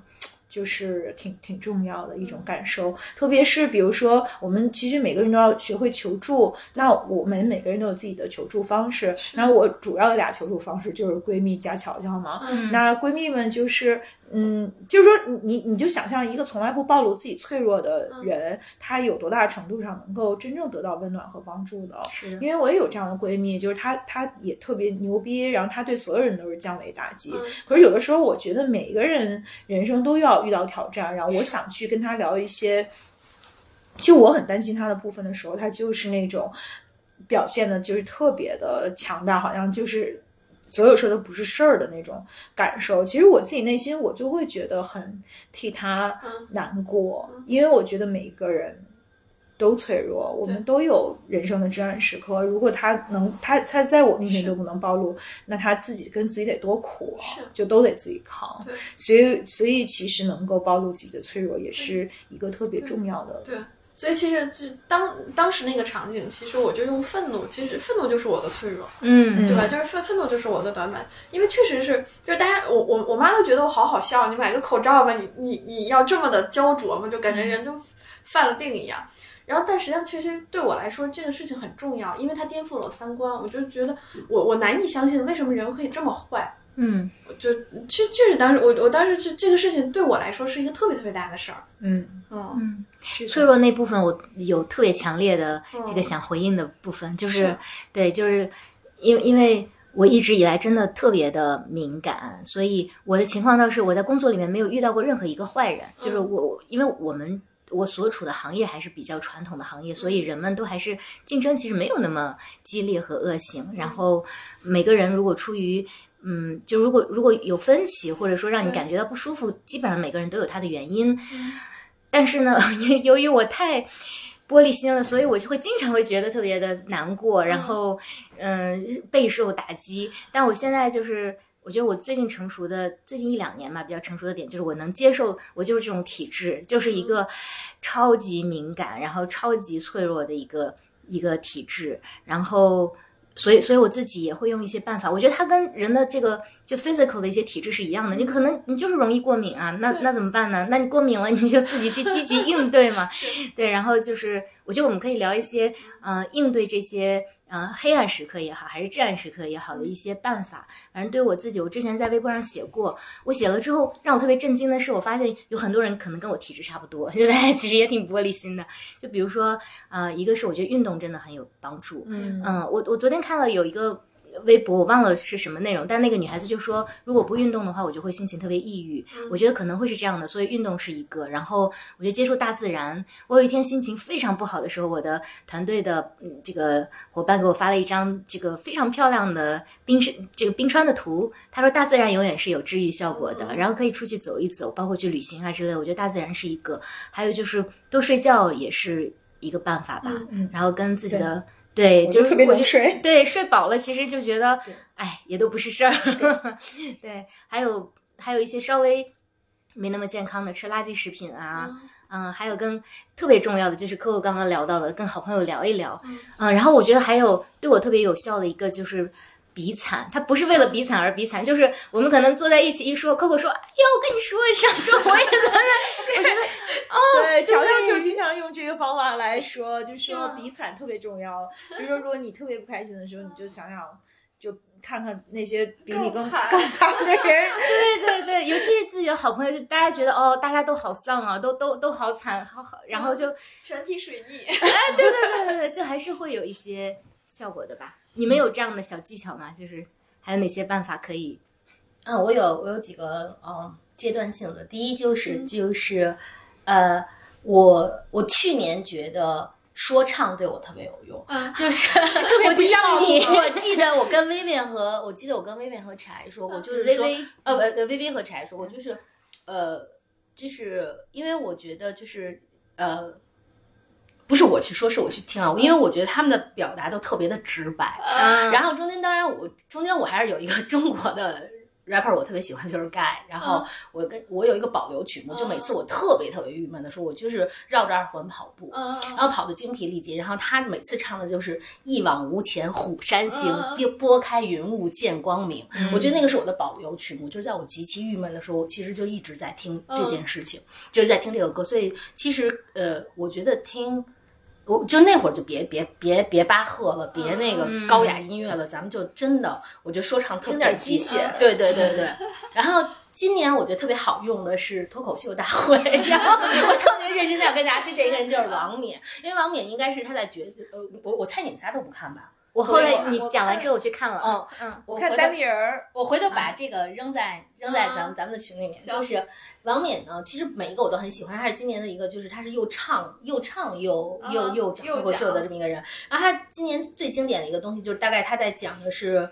就是。好像他那个主题是关于别离吧，但他核心的那个逻辑就是说，如果一个人曾经没有善待你，您大可不必客气。最后他改的那首歌就是当就是生活以痛吻你，以前咱们都说我要报之以歌嘛，那他最后的安定安在就是你大嘴巴抽他呀，我觉得 就说他的真的就是因为正好那会儿就是我好像跟薇薇和柴说，那个是那段时间我可能的确也遇到了很多很巨化的挑战，然后巨化挑战以后，基本上王冕那一段我应该听了五十遍以上，就是。真的就是就是，嗯，尤其是到那个你大嘴巴抽他呀，真的就因为我工作环境上，我真的不能说我大嘴巴抽他，但可抽的人实在太他妈多了。所以呢，我觉得就是特强烈推荐大家可以看看那个，我觉得特别特别解气，因为有的时候他他你在持续的关注的在观看的时候，其实你是把那个情绪流淌出去了。然后最近当然很好用的是巧巧跟我说的说脏话嘛，就是然后这个很有用。其实巧巧在那个那一集那个时候，就是你们三个人的声音是很好鉴别的。当有一个娃娃音，然后就是。那个开始标着字儿的就是他，脏话自由，对脏话自由，我觉得那个的确是对我来说特别好用的。然后我我我忘了跟你们说没说，就是因为我就实现了办公室的脏话自由以后，因为乔乔说这不仅就是情绪自由，而且也。附带有一个功能叫吓坏人嘛，好多胆儿胆儿怂的坏人就不敢来了。然后那个我我就得到我团队小朋友表扬，我团队小朋友说我现在在经历断崖式成长，他们老板牛逼透了。因为我的感觉就是小朋友们不喜欢那种看上去就是仁义礼智信特别带光环无瑕的老板，他们觉得满嘴飙脏话老板特别的酷，然后就经常的那个等我骂完傻逼以后奋力鼓掌，然后我自己觉得就活得也更快乐了一点。然后呃，第四个部分我觉得也还蛮好玩，是最近我跟乔乔的一个讨论，就是因为因为这个节目，其实我也认识了乔乔。就是如果回到 Vivi 刚才呃 Vivi 刚才说的那个话题，我觉得乔乔其实是我今年特别重要的那个人，对，就无关乎是有多少次沟通，而是在于说他他与我生命的密度来讲，我觉得乔乔是一个特别重要的人。然后其实我们最近在讨论的一个部分，当然我们还没有完，这个这个话题没有完成，但是。其实我们在讨论的就是，除了你就很多时候大家的那个恐惧之案，是不是在于你搞砸了，你没有干成？嗯，那首先就是躺就地躺下嘛，嗯就是就是我我就是一 loser 了，在这件事上，我他妈都失败了，怎么了？如果想明白这件事，怎么了？对吧？就怎么了？然后我跟乔乔甚至我们俩更往前推的一个步，就是说，因为呃，我在。reputation 上是有些执念的，这也是最早怎么打开我和乔乔那个 conversation，就是我跟他讲说，在真相永无人知的情况下，嗯，一个人的所作所为代表他的品格。那我可能以前是在这样一个 model 下长大的，但乔乔说你对自己很不宽容，嗯，对。而且乔乔其实他最近在我们俩在探索一个事情，他就说，即使这个东西在你看来是污点，在别人看来不是污点，我知道在你看来是污点，但是我甚至鼓励你去体验这个污点。并且把这个污点留在你的生命中，你去感受。就是我觉得乔乔把把就是我经历的一些，你去细拆你的这个暗，就是所谓暗黑时刻，其实带来就是失败，或者看到很污点，或者不被接受和认可。那又怎样呢？甚至你去感受这件事情。我觉得就是这个也是我我我现在还没有完成这件事情，我们仍在探索过程中。但就是我其实也就也我的最后一个经验就是，可以大家去尝试。凝视它，拆解它，然后和感受它。嗯嗯，我觉得这个是我的一些最近的感受。去接接纳它。嗯嗯嗯。你们俩的女王，女王女王基本什么都。哎，怎么我也变女王了？对呀，反正我我在想啊，就我去拆解这件事的时候，我我自己想，我我是不怕做恶人的。嗯，我觉得这就特别勇敢。对，就是我解决所有的这种问题、困难、冲突的时候，我一定是冲第一个冲出去做恶人的。嗯，我我我我，而且我很敢出去做恶人。你从小就这样吗？嗯，差不多。嗯，我觉得至少上我会这样。我昨天还跟我的团队的这个。同事讨论，就是说，如果有有有一个特别不 perform 的孩子怎么办？你怎么去解决？然后他就说，他有一个巨大的十字架，他得背着这个，就是这个孩子去前行。我就说。不行，我需要的是结果。你你就说这，那你对那些就是在团队里面做的非常好的人也是不公平的。那如果说有一些人，你你你你给他三次机会，你帮他三次，那他真的就是不能 perform，他真的是做不到。那我可以当这个恶人，就我必须得让他走，因为我需要一个能够 deliver 的团队。我没有时间去培养你，我可以花半年培养你，但我不可能花一年去。等着你慢慢的成长，就是在职场上就是很残酷的，大家都要拿出自己最好的一面，拿出自己最专业的精神。如果你不适合这个工作，那你可以也许在别的地方找到更适合你的。但有的时候你就必须得做这个决定，你必须得当那个坏人。嗯嗯嗯，就是反正我我我自己是觉得，其实就有问题去解决就好了，就是我不怕做恶人。嗯，就其实没有必要，就是我我我对好人的这个人设就是完全没有负担。嗯。我扛恶人的坏人的人设是没有完全没有任何心理负担。的，但是就是比如说这个事儿放在那儿黑不提白不提了，这是让我很焦灼的。对，我觉得恶人比烂好人要好嘛，嗯，就是当然是救世不救人了，嗯，对，但是就是在做事儿上，就是那当烂好人还不如做恶人呢，对，嗯。在这件事儿，我的压力会比较大。我觉得就是从面对冲突，或包括比如刚才我们讲的这个例子，就是我觉得我最 enjoy 的状态是说，我的团队有一个迷你版的我，就是特别自律、自强，那个懂事儿，好。但是一定这个团队中是参差不齐的。对我发现我最痛苦的就是我不太会相和，呃，不能符合我期待的执行力，嗯，的人相处。而且我更多的方式一直都会是说，无论我的 title 是什么样，我永远是最狠的，做的标准最高的，请你 follow 我的。但是就是有那种不行的。然后我我我团队中的二把手，她是一个天蝎女孩子，她就跟我讲说，Coco，我觉得有时候你真的太好了。你像我们每个人都 learn from 这个跟你在一起的 working experience，你总好像有一个老师一样，希望我们得到学到变成更好的人。但我觉得没有这功夫耽误，就是微微的那个态度，就是你走。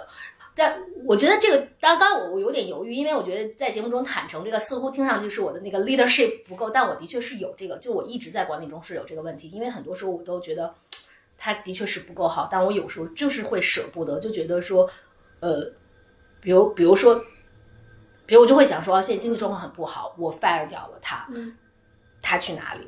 就是就是我其实我我就当然，我觉得从管理学的道理，请理解我真是都懂的，但是从呃。从真正的状态上，我是不自在的。就是面对冲突，甚至包括坦白讲，我觉得面对 PDP，每次我都就是我，我都是那个如坐针毡的那个人。就是我去设立目标，去做这些沟通，这个是，对啊，就是我我很羡慕你们这种无惧结果导向、无惧冲突，去在职场在职场里边，其实我也不是能切割的特别好。嗯，但可能是因为我们都是这样过来的嘛，就是我们都靠自己的能力，靠自己的苦干，靠自己的这种奋斗去。其实可能我我我可能我就是可能对我来说，主要是嗯能就是人品第一，能力第二。有的时候他真正就是让我不能忍的部分是人品问题。比如说你你就是有的人就是奸懒奸懒馋滑，因为一个能力特别差的人，他就老想用别的方法去。来 cover 这件事儿，cover up 这件事儿，然后他就会呃给我，比如说他就会私下里跟我说啊，你猜这件事儿是怎么怎么样的？就是他就想把屎盆子扣在别人头上，这个是我完全不能忍的。我可能对一个人的能力稍微有点差距，还能够觉得你要帮助他，但是如果你自己能力又差，你还要去这样，我就是不能忍。因为可能在我这个就是职场的这个 ethics 里面，我们每一个人，我们都是靠自己的苦干忍别人不能忍。然后做了多付出了多少才有今天的？那我为什么要去包容一个不愿意付出还要去，就是去影响别人的这样的人？我是绝对不能包容的。就是如果涉及到 ethic 角度，我是完全没有问题的。就是在那几个角度，我是觉得，就我手起刀落也会很就是很利落，因为我可能也恰恰因为这个部分可能是我一直很笃定的东西，我觉得。但是就是对那种就是你挑不上的大毛病，但是就是能力很差。但是你知道我我有一种就是特莫名其妙的那种公平性，我总我总是在就是你刚才其实透露的时候，其实你是想去维维持一个公平性的一个一个东西，就比如说努力的人和不不努力的人，为什么我要去对不努力的人去做恶人？其实是这种公平性。我我我经常会去扮演这种这种。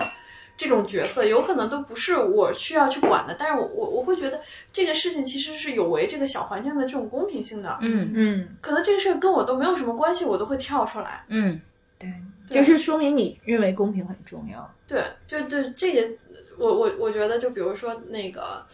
就是你刚才提到这种情况，努力的人和不努力的人，我我我应该去去善待，呃，就是善待那些努力的人。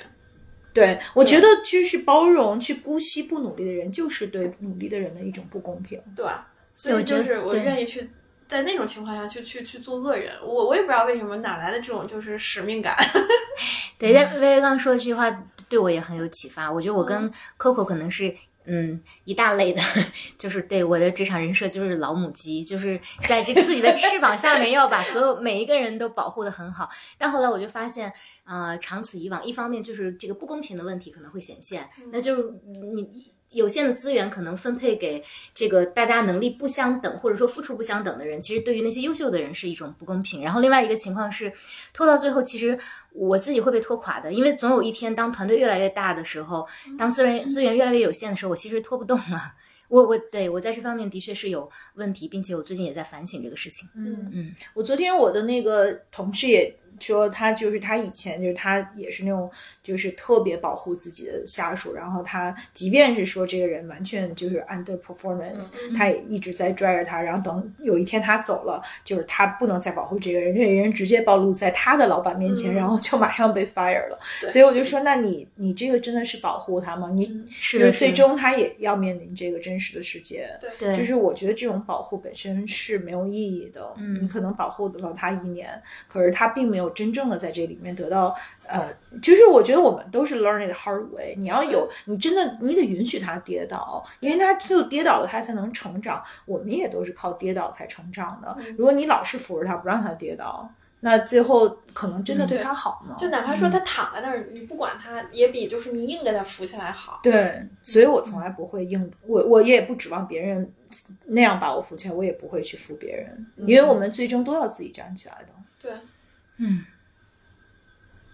我们回到今天的主题，就是那个渴望，因为我们刚刚说到的都是一些还能解决的问题。假设说，就是因为大家都都遇到过一些真的期待神迹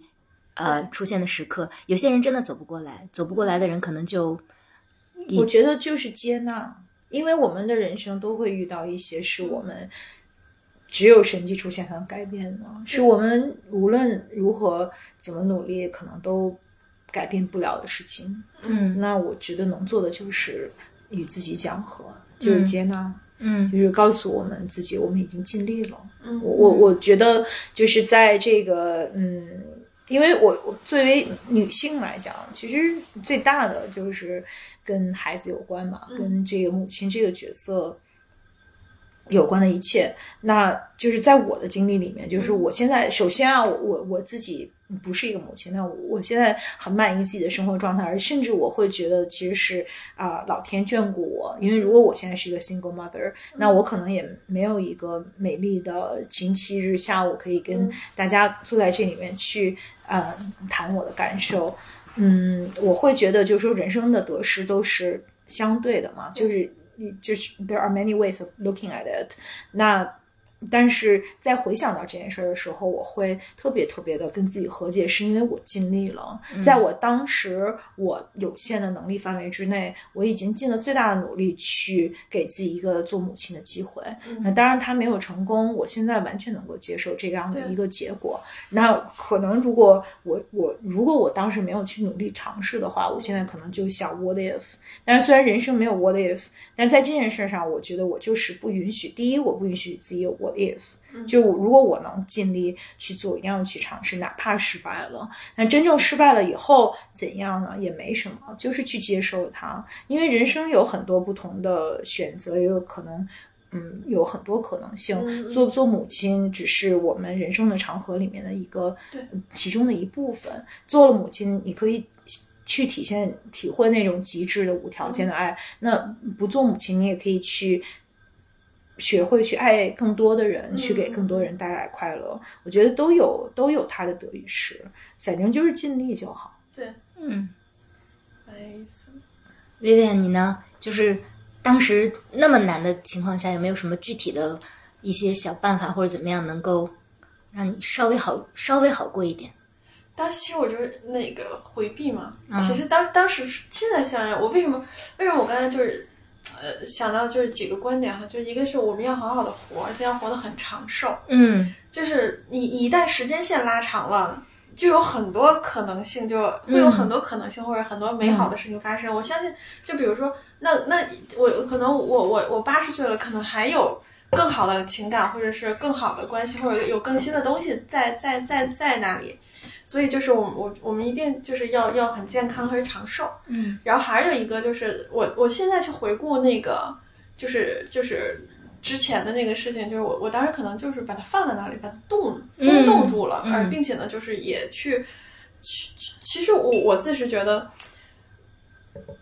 时间或者是年龄让我现在去再去看这个事情，或者说我遇到类似的事情会更成熟，嗯，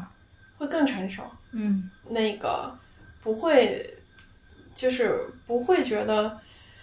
那么痛了，嗯，对，嗯。我我也有类似的感受，就是如果实在是痛到不行的那个时候，你可以把它先冻住，对对对，你先不要去考虑它。然后我还有一些听起来比较蠢，但可能有点用的小技巧，比如说第一个，呃，我会诉诸啊呃宗教，这个这个不叫蠢啊，但是就是我当时有一些特别具体的办法，比如说。把这件事情冻在那儿，就我妈妈去世之后，我我有有半年确实，嗯，就像呃微微说的，有点麻木，但是你又觉得这个生活就离自己特别遥远，你每天坐在办公室，你也不知道大家在说什么，所以后来我那段时间就一直在抄心经，嗯，然后我觉得这个可能也是一个办法，因为你至少那段时间你就会很安静，有一个独立独处的空间，哦，嗯，然后还有一个办法就是，这个是我从小养成的一个小小技巧，但是比较。愚蠢的，但是很很奏效的，就是幻想。就我小时候最最小的时候，可能因为嗯干坏事就被父母罚站了，然后就在冷风中觉得很难熬的时候，就开始幻想，就是自己会走神嘛，然后就就幻想一些自己想想去，呃，幻想特别治愈，对，想要的一些东西。然后你会幻想一些比较美好的人啊，或者你你哪怕甚至有一个类似于图腾的，你可以去。想象的，我我知道有很多人有那种喜欢爱豆，当然我我虽然我没有，但我觉得如果这个时候你也可以诉诸爱豆嘛，你也可以幻想一下跟爱豆发生了一些浪漫的情情事啊之类的。我跟乔乔聊过这个，他说他说幻想特别，幻想是我们一个特别就是可能有用的，不知道是不是人类独有，但是是特别特别重要的资源。对，就是这个，我我也是，我难过的时候，我就会幻想一会儿，然后幻想我期待的情况会发生。但是我我突然想起来了啊，嗯，我我我好像是去学一个新的东西啊，就强迫自己去学一个新的东西。我记得当那件事发生以后，我就学了跳探戈哦，然后还去学了一段时间西班牙语，就是嗯。我是那个有一阵儿特难过的时候，就就特别想去弹学弹钢琴，嗯，反正是是学一个新的东西也算。还有就是去学了 meditation，但是那个由于我不是一话痨嘛，然后 meditation 主要是三天止语，就不能说话，把我给憋的呀。后来会说这玩意儿真不适合我。可能有的人在这个呃 meditation 的过程中可以有特别大的这种呃治愈和看见，可是但是对我来说，可能这种形式就 group counseling 更适合我，是。就是。所以学一个新东西也是一个学一个新东西挺好的。我觉得就是你反而用一个新的东西去占用你原原本应该去伤感的时间，嗯，而且还加了一个新的技能，我觉得还挺好的。对对对，还有最后一个办法就是，嗯，当然可能不是那么痛的痛，就是倒计时，倒计时也很有用。就你有有有有一个事情，你觉得实在克服不了了，但是你可以给自己一个 deadline，然后你说那到那一天再看嘛。然后你随着这个倒计时，你就每一天缩缩短，你就会觉得哎，稍微能好好熬一点了，就类似于这样。给你的难过一个期限。对对对对对。嗯，Coco 呢？嗯，就是我我我的方法其实跟大家差不太多了，就是。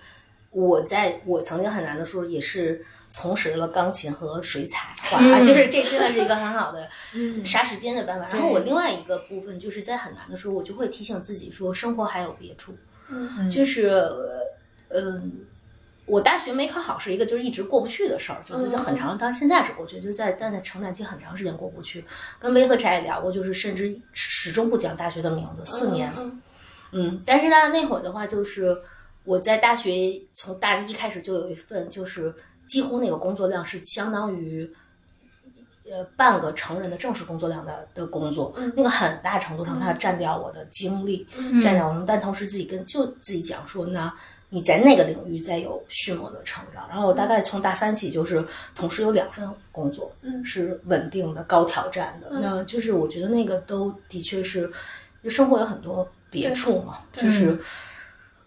我面对的挑战没有三位之前经历的那个大，但我就觉得这个至少是一个还还不错的办法。嗯，还有一个办法就是就是 do something larger than yourself，嗯，因为就是可以去帮助一些。当然，这个说起来真的是这样，就是特别治愈。就是你可以去帮助一些，嗯，不如你的，就是可能生活里面有呃更大挑战的人吧。对，嗯，其实帮助别人也是一个非常治愈的过程。还我还有一个办法就是。就是挺奢侈的，就是去看野生动物。我觉得看野生动物特别治愈，就是在那个呃非洲大草原，然后你看到那个。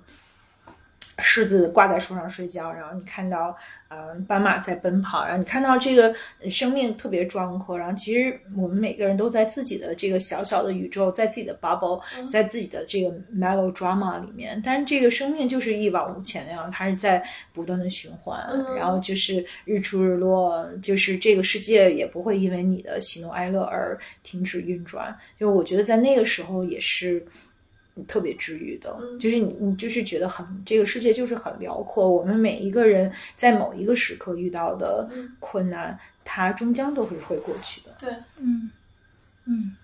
嗯，还有一个，其实之前讲过，就是嗯，向自己的朋友或者家人求助。嗯，但我觉得其实还挺难的。嗯，就就是其其实啊，比如说父母应该是你最近的家人啊。嗯。有些伤痛你是不能跟父母说，绝对不能说，说了他比你还他的伤痛。对，嗯，而且好多伤痛都跟父母本身有关嘛。对，但就是我我我经历过这，其实就是，比比如说我和前夫哥，就我们俩吵争吵很厉害的时候，其实是上手的。我我我我其实后来我父亲当时特别不理解，就表面看来就是我们俩都是文质彬彬的人，嗯，我父亲就很难理解为什么我们俩要分开。然后我其实就是就我我父亲就不停的在指指责我，就觉得我不懂事。但我我最终跟他说了，我们俩争吵说上手了，就是那个，然后我我我父亲一下就明白了。我我也就这种东西，就是你去跟我去跟我的父亲讲，一个一个就是不是陌生的男子，就是可能就是你你的另外一半，就是就是。嗯，他他就是我们我们现在说是家暴也好还是怎么样的，就是，但但是我理解他可能是就是情绪上的一种冲突，但是，但是你去跟父亲说，就这个东西我拖了有很久，就是有。八到一年的时间，我我父亲不停的追问，就是他他说我我我只是解释我们生活中的细节，但是就是最终其实让他去支持我去做这个决定的时候，是我我去跟他说我我就是真的会在情绪激动的时候，他会上手，嗯，我父亲才会真的。但是这个东西其实你去跟父母去讲的时候，是对他们非常非常大的伤害。是的，爸爸一定非常非常大的伤害。嗯哦，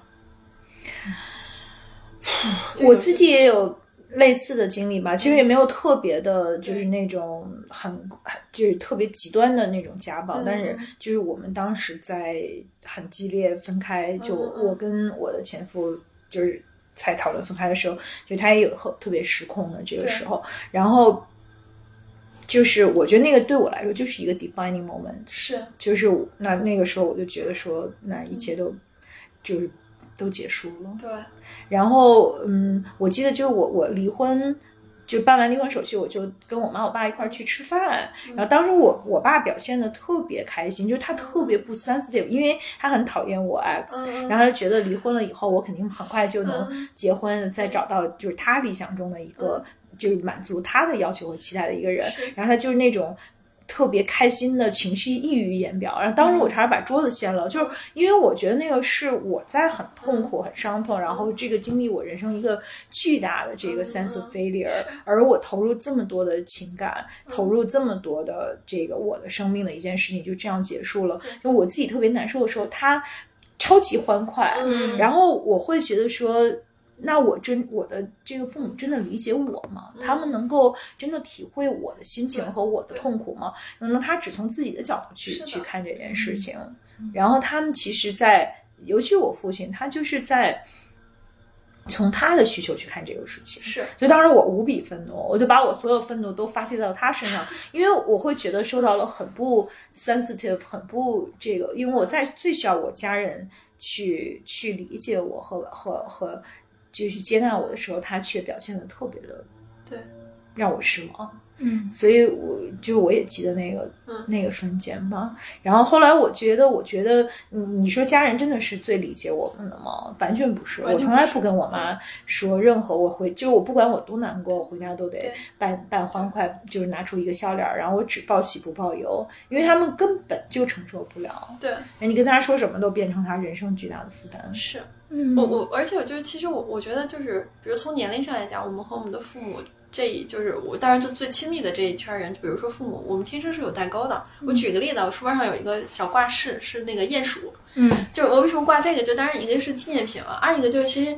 你鼹鼠的故事，它是能验证几代人的。九零后他一定不知道，就是有我我以前有个九零后的这个男朋友，他就不知道这是什么，嗯，然后但是一眼看出来这个小鼹鼠。就那那那一定是就是我的同龄人嘛，嗯，对吧？嗯，那那其实父母他是无法无法，就是我们和他们天生就有代沟。嗯二一个就是我们的伤痛说给他讲太痛了。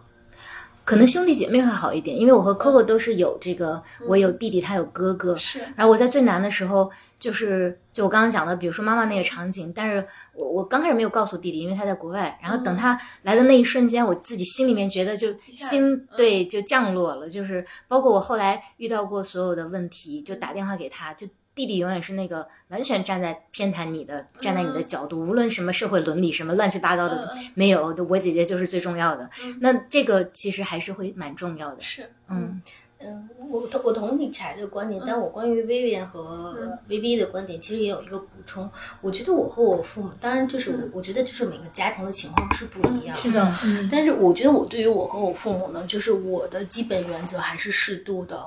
开放，以及就是。嗯，我就是，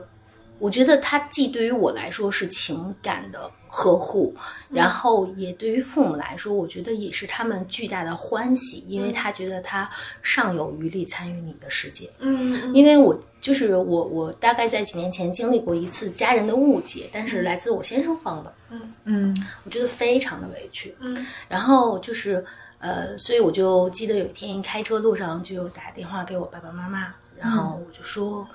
我说，嗯，就大概描述了一个事情，就是怎么样怎么样。然后，当然后来我我觉得这一点上我是同意薇薇和薇薇的，就是说，呃，我觉得细节透露的过多，有可能就像那个傅首尔在《奇葩说》里说，就是说，就你都已经没事蹦迪去了，你爹妈还跟那儿那个上坟的还愿的，就觉得就是。呃，但是我我我我觉得我的逻辑要适度透露，因为我觉得家家人给的那种安抚感、安全感，当然这个还是回到就是给家庭不太一样，就是我觉得对我来说是还蛮巨大的，因为我觉得当时就觉得很委屈，而我觉得就是相对我先生那一边家庭的这个委屈，我是就是其实，嗯，他和就是你和你和女友去透露，然后女友们齐刷刷的站在你那边，嗯，给予你的，即使是。海量的安抚，他那个安抚程度是不一样的。因为我那次就是很没趣，然后我记得我开着车去打电话给我爸爸妈妈说了下什么事儿，然后就说，就大概意思是说，我从来就是一个很好的孩子，我也认为我是一个很好的孩子，很好的人，嗯，就是就是，然后爸爸妈妈就轮流打电话拿过来说，啊，对啊，就是宝贝，我们是相信你的，就是虽然其实我我其实打那个电话之前，我知道我跟他们说，他们心里就立刻一定打了一个结。事实上也就是打了一个结，但是嗯，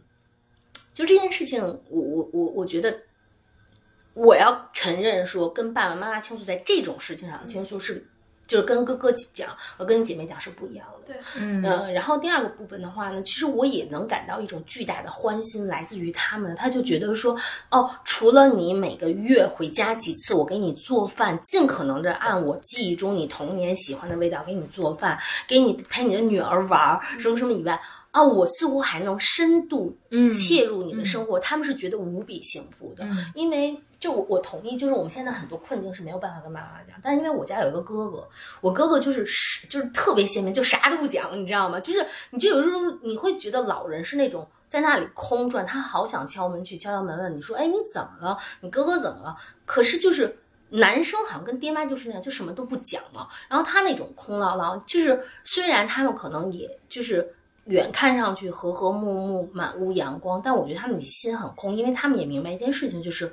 他们对于你的生活没有很大的价值，就是我觉得那个透露，就是每个人看的不一样，但我觉得很大的价值，很多时候是 emotional support，是不是其他的价值？对，但是就是，可是他的 emotional support 来自于哪里？来自于你跟他适度分享，让他让你觉得说。你遇就是其实那天我觉得我的那个就是那个跟妈妈就很不理智，真的就回归到小宝宝，就是有点说妈妈我委屈了，我考砸了，妈妈你怎么就我记得我我童年时候有一次是那个很小的时候家里就是换房子，然后爸爸妈妈就是深夜带我走过一回，说哦宝宝这是咱们家，那个那个当时的车程大概是就是要走路坐公交车三十分钟换到新的家，爸爸妈妈就以为你记住了。但我其实并没有记住，虽然知道那个路到哪一站下，但是走到那个胡同，你就真的不知道哪个是你的新家。然后我就在大风天转了很多很多，然后终于就是也不知道怎么怎么着，最终就进到那间屋子。就是当时是搬家那天，爸爸妈妈还在弄家具，我就一把扑在我妈怀里，说我再也不跟你好了啊，就哭。我觉得我那一天给我妈妈打电话就特别像我在风里找不着家，然后正在说说妈妈我再也不跟你好了。就是我我觉得对于可能就是我们听我们听我们听我们节目的人，就是可能有。大女王款的，像像像像 V V 也有那个灰灰烟灭版的，就是 V V 这一款，但可能也有我这种呃这种宝宝。那就是我觉得对于这种宝宝来讲，就是你你就是如果你觉得你爹妈挺好使的，也可以说一说，我觉得也可以说一说。嗯嗯嗯。但我想说的是，就是。可能每一个人的感受都特别不一样，就是在我眼里，就是你真的好幸福，就是你是家里的小公主。可是我没有当过一天小公主，我之所以有今天，完全靠自己。不是说我一岁半的时候进了整错幼儿园，然后举着双拳去独自面对这个世界嘛。那我从来没有说我们家换房，然后我找不着家，都是就是我跟我妈说我们家得换房，因为这个房子太小了，我会好好赚钱去给你们买一个大的房子。但是你一定要听我的，你就是要 trust me。就是 I know what I'm doing，然后花一年半两年的时间去劝他买卖掉这个大房子，就卖掉原来的老房子去买一个新的大房子，然后那个就是每天工作十五小时以上帮他们去赚这个钱，然后就是买了这个房子之后，我爸在里面生活了三年，特别开心，然后就去世了。而且在买这个房子的过程中，我我当时的钱只够买两室一厅，然后我爸还非要买三室一厅，因为他觉得自己会就是将来需要保姆，保姆得有自己的房间，要对我提出各种各样的。的要求，然后等我那个好不容易给我爸买了房子以后，他又过等过节的时候我回家，他又说，那就是我觉得我还是得需要一个特别好的墓地，你再给我点钱，让我就是将来可以能够买墓地。就我是这样长大的，就我没当过一天小公主。就是我一生都在奋斗，靠自己，所以我觉得如果有人生的战时刻，你可以跟家人讲，已经很幸福了。因为我根本从来都没有有过，我没有享受过一天什么叫当小公主。所以一旦我的闺蜜一跟我说，就是她们希望被当成小公主对待的时候，我都觉得特别陌生。就是小公主是一个什么东东，我一生一分钟都没体会过。我就是我自己的小公主，嗯，然后我所有事情都靠自己。对。我也不太是小公主，还比我花火柴呢，别我，这这天性使然。我我我我，反正我我是天生就不太撒娇。我妈就回忆你小时候就不爱撒娇。嗯嗯，就是性格使然，没办法。我其实我还蛮爱撒娇的，虽然我父母我就是不能在父母面前撒娇，但是我饶这样我还很爱撒娇。是我天生就不爱撒娇，就是所以，我我我父母还说呢，说我小时候就不撒娇，像像你这种就是就宝宝这种，就是就是那边是灭绝师太。我 觉得灭绝这个词讲的好。对，就特冷静。我觉得就是我小时候身体不太好，就是老哮喘什么的，又就是一一年两季，就是都住院，所以我就特冷静的看所有的事儿，也不撒娇，就特冷静，就是就就盯那儿数那个就是那个输液的那个一滴一滴的，反正就是。你你也不能跑，不能跳，就连输多少天，就是就反正就春秋两季都住院，然后你就脑子里就天天就胡思乱想，所以就遇到这种生老病，就旁边可能那种就是住一块住院那种生老病死，反正就看特淡。但那会儿就特别小，就是那种类似学龄前儿童，所以我也不撒娇，就是你扎吧，我也不撒娇，我也不哭也不疼，嗯嗯，这这这是天性使然啊！真的，我觉得是每个人可能生来他就是那一块。嗯，对，对，或者是我觉得也跟我们原生的家庭有很大的关系吧。有有有有。有，对对，有些是天生的人设，有些是后天的剧本。对对，嗯，哎，这一期录的就每个人又哭了一场 但很开心啊，因为能哭也是，其实也是能哭是福，是一个很对，有的时候哭，嗯，对对，我觉得太刚了，我跟你说真的是，就是那个我跟康那个。我们俩认识的时候，就是我那个文章就当时写，就是我我有过于过于刚了，我觉得作为一个女性不能那么刚。嗯，那个就是定期，当时定期每个礼拜会看一个让我哭的电影。我记得那会儿就是我看电影也超爱哭的。对对，就是我，而且我会刻意找那种让我哭的电影来去哭。你一定是那个 INTJ 人格，你回头看一下。我觉得肯定是，我觉得很有可能是。嗯嗯嗯。但是你看，就是因为你这么刚，然后我才看到那个，才喜欢上你，然后我们。我们都认识多少年了？然后我们今天坐在这儿一起聊，我觉得就哇哦，就是我觉得 Slide Open 特别妙的，就是我我们自己，我们看到了很多我们熟悉朋友不同的面部，但其实也让我看到了好多，就我从没想象过的人生，就活生生的讲给你。对，就人的生命是最鲜活的，对，所以就是大家一定要健康而长寿的，就是特别的有意思。就是即便可能以前我经历过就是人生的至暗时刻，但是我就觉得，哎呀，现在四十多。可能比二十多还要美妙，然后可能我八十多的时候，我我再去回顾，我可能六七十多岁还是一个会蹦迪的老太太。嗯，咱们一起去蹦迪，真的是。对我我跟我的那个 coach 讲，我说我大概五六十的样子，是说我说呢，我虽然并不苗条，仍旧微胖，但我是一个有特别可爱笑容的老太太。然后我一定是穿着高跟鞋，仍旧是中国国际的飞，做着跟美有关的事儿。然后有一个大花园子，花园子里种着我的绣球花。对啊，我觉得咱们呃，就是一定是就会特别妙。这一个星期，我有一个朋友过三十八岁生日，然后他写了一些关于三十八岁的感受。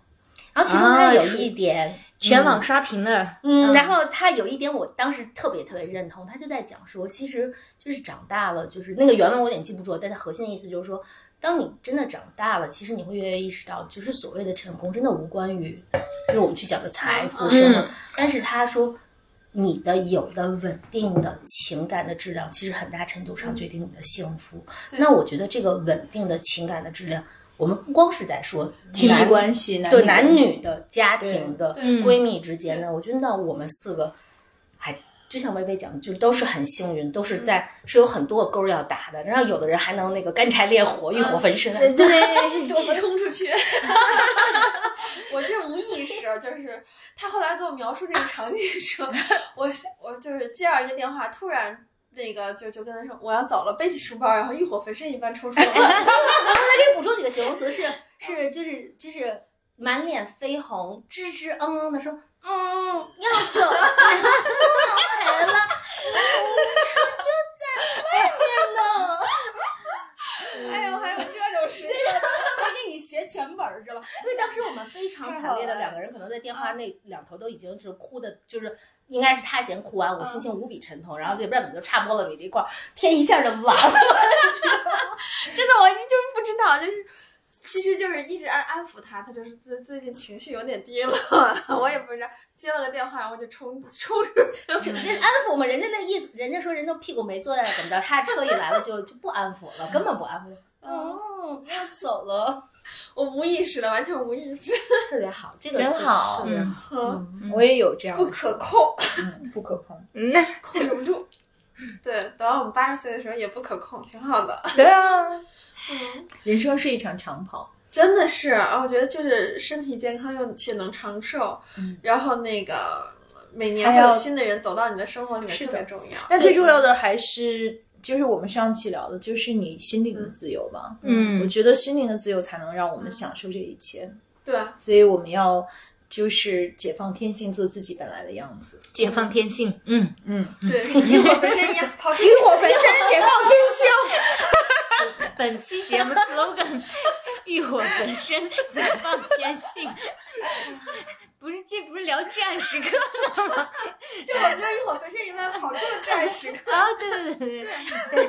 可以可以。欲欲火焚身是至暗时刻的反面，就是嗯你，如果你至暗时刻的时候，就要想到说，还你还会有欲火焚身的一天。对啊，我就觉得这个场景感好妙呀！是你像我可能二十，就是我就觉得我人生颠倒了，我可能就是过早的去。去去就很早的去体验了这种关至暗时刻，但是我就依然就浴火焚身一样，两个手伸在上头 顶上，嗷嗷跑了出去。嗯，真好，特别有就是像那个说的，就是看山是山，看山不是山，其实最终看山还是山嘛。嗯我觉得我我也特别特别能够理解你的这个感受，对，就是说这个就在某种程度上已经不重要了，因为这就是生命的原动力。就我们要允许自己还能够欲火焚身，对，还不允许自己，他已经在旁边儿快摔倒了。没有，我就觉得姐姐们讲的可好了。我们有从那个就是满眼热泪盈眶，然后到现在满面绯红。红，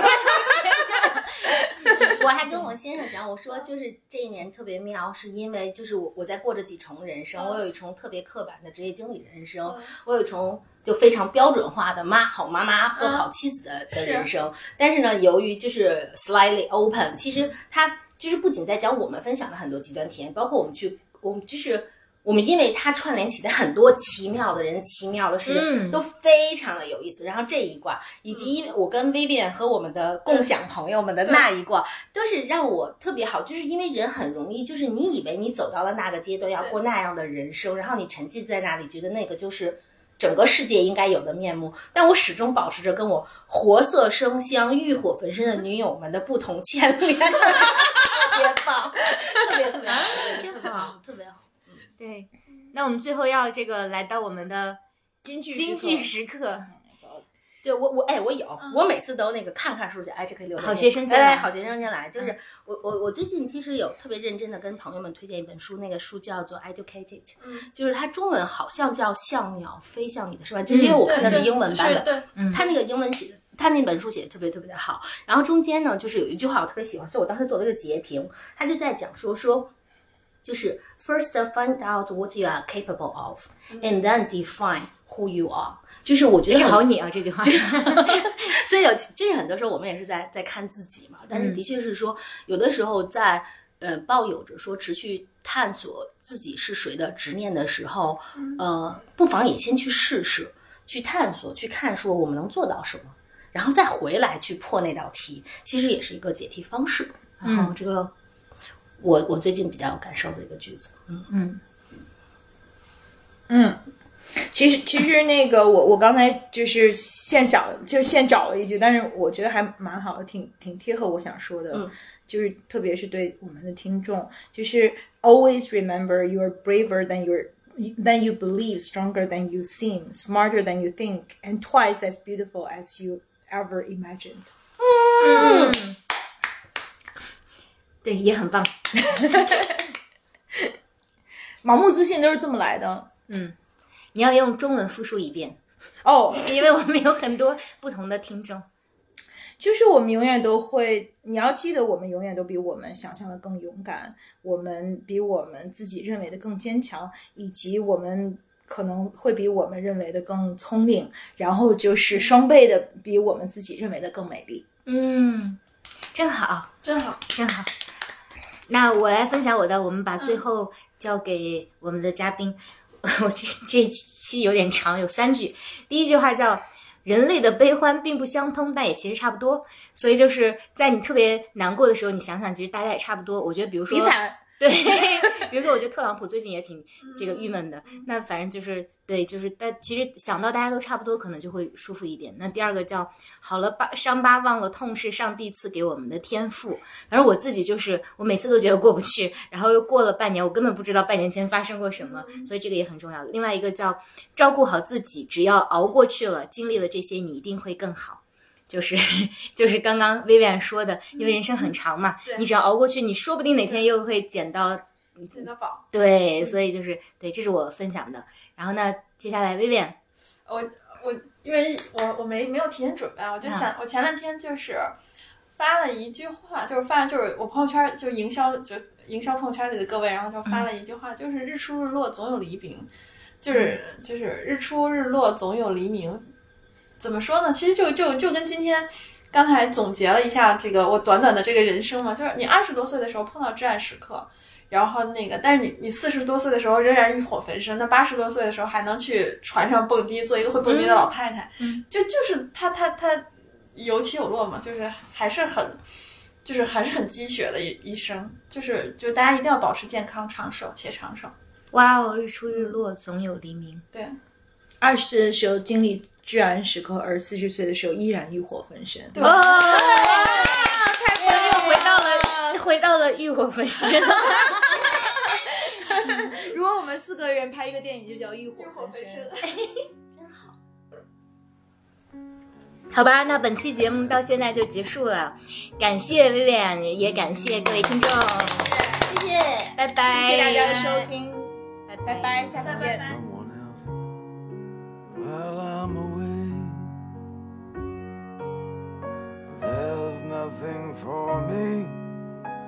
This world full of strangers. It's all someone else's idea.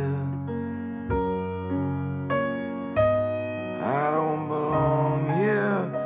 and you can't go with me. You'll only slow me down until I send for you.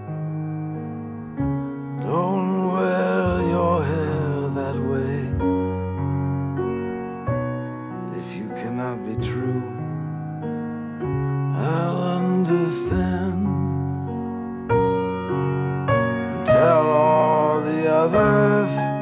you hold in your arms. I said I'd come back for you. I'll leave my jacket to keep you warm. That's all that I can do. And if I have to go,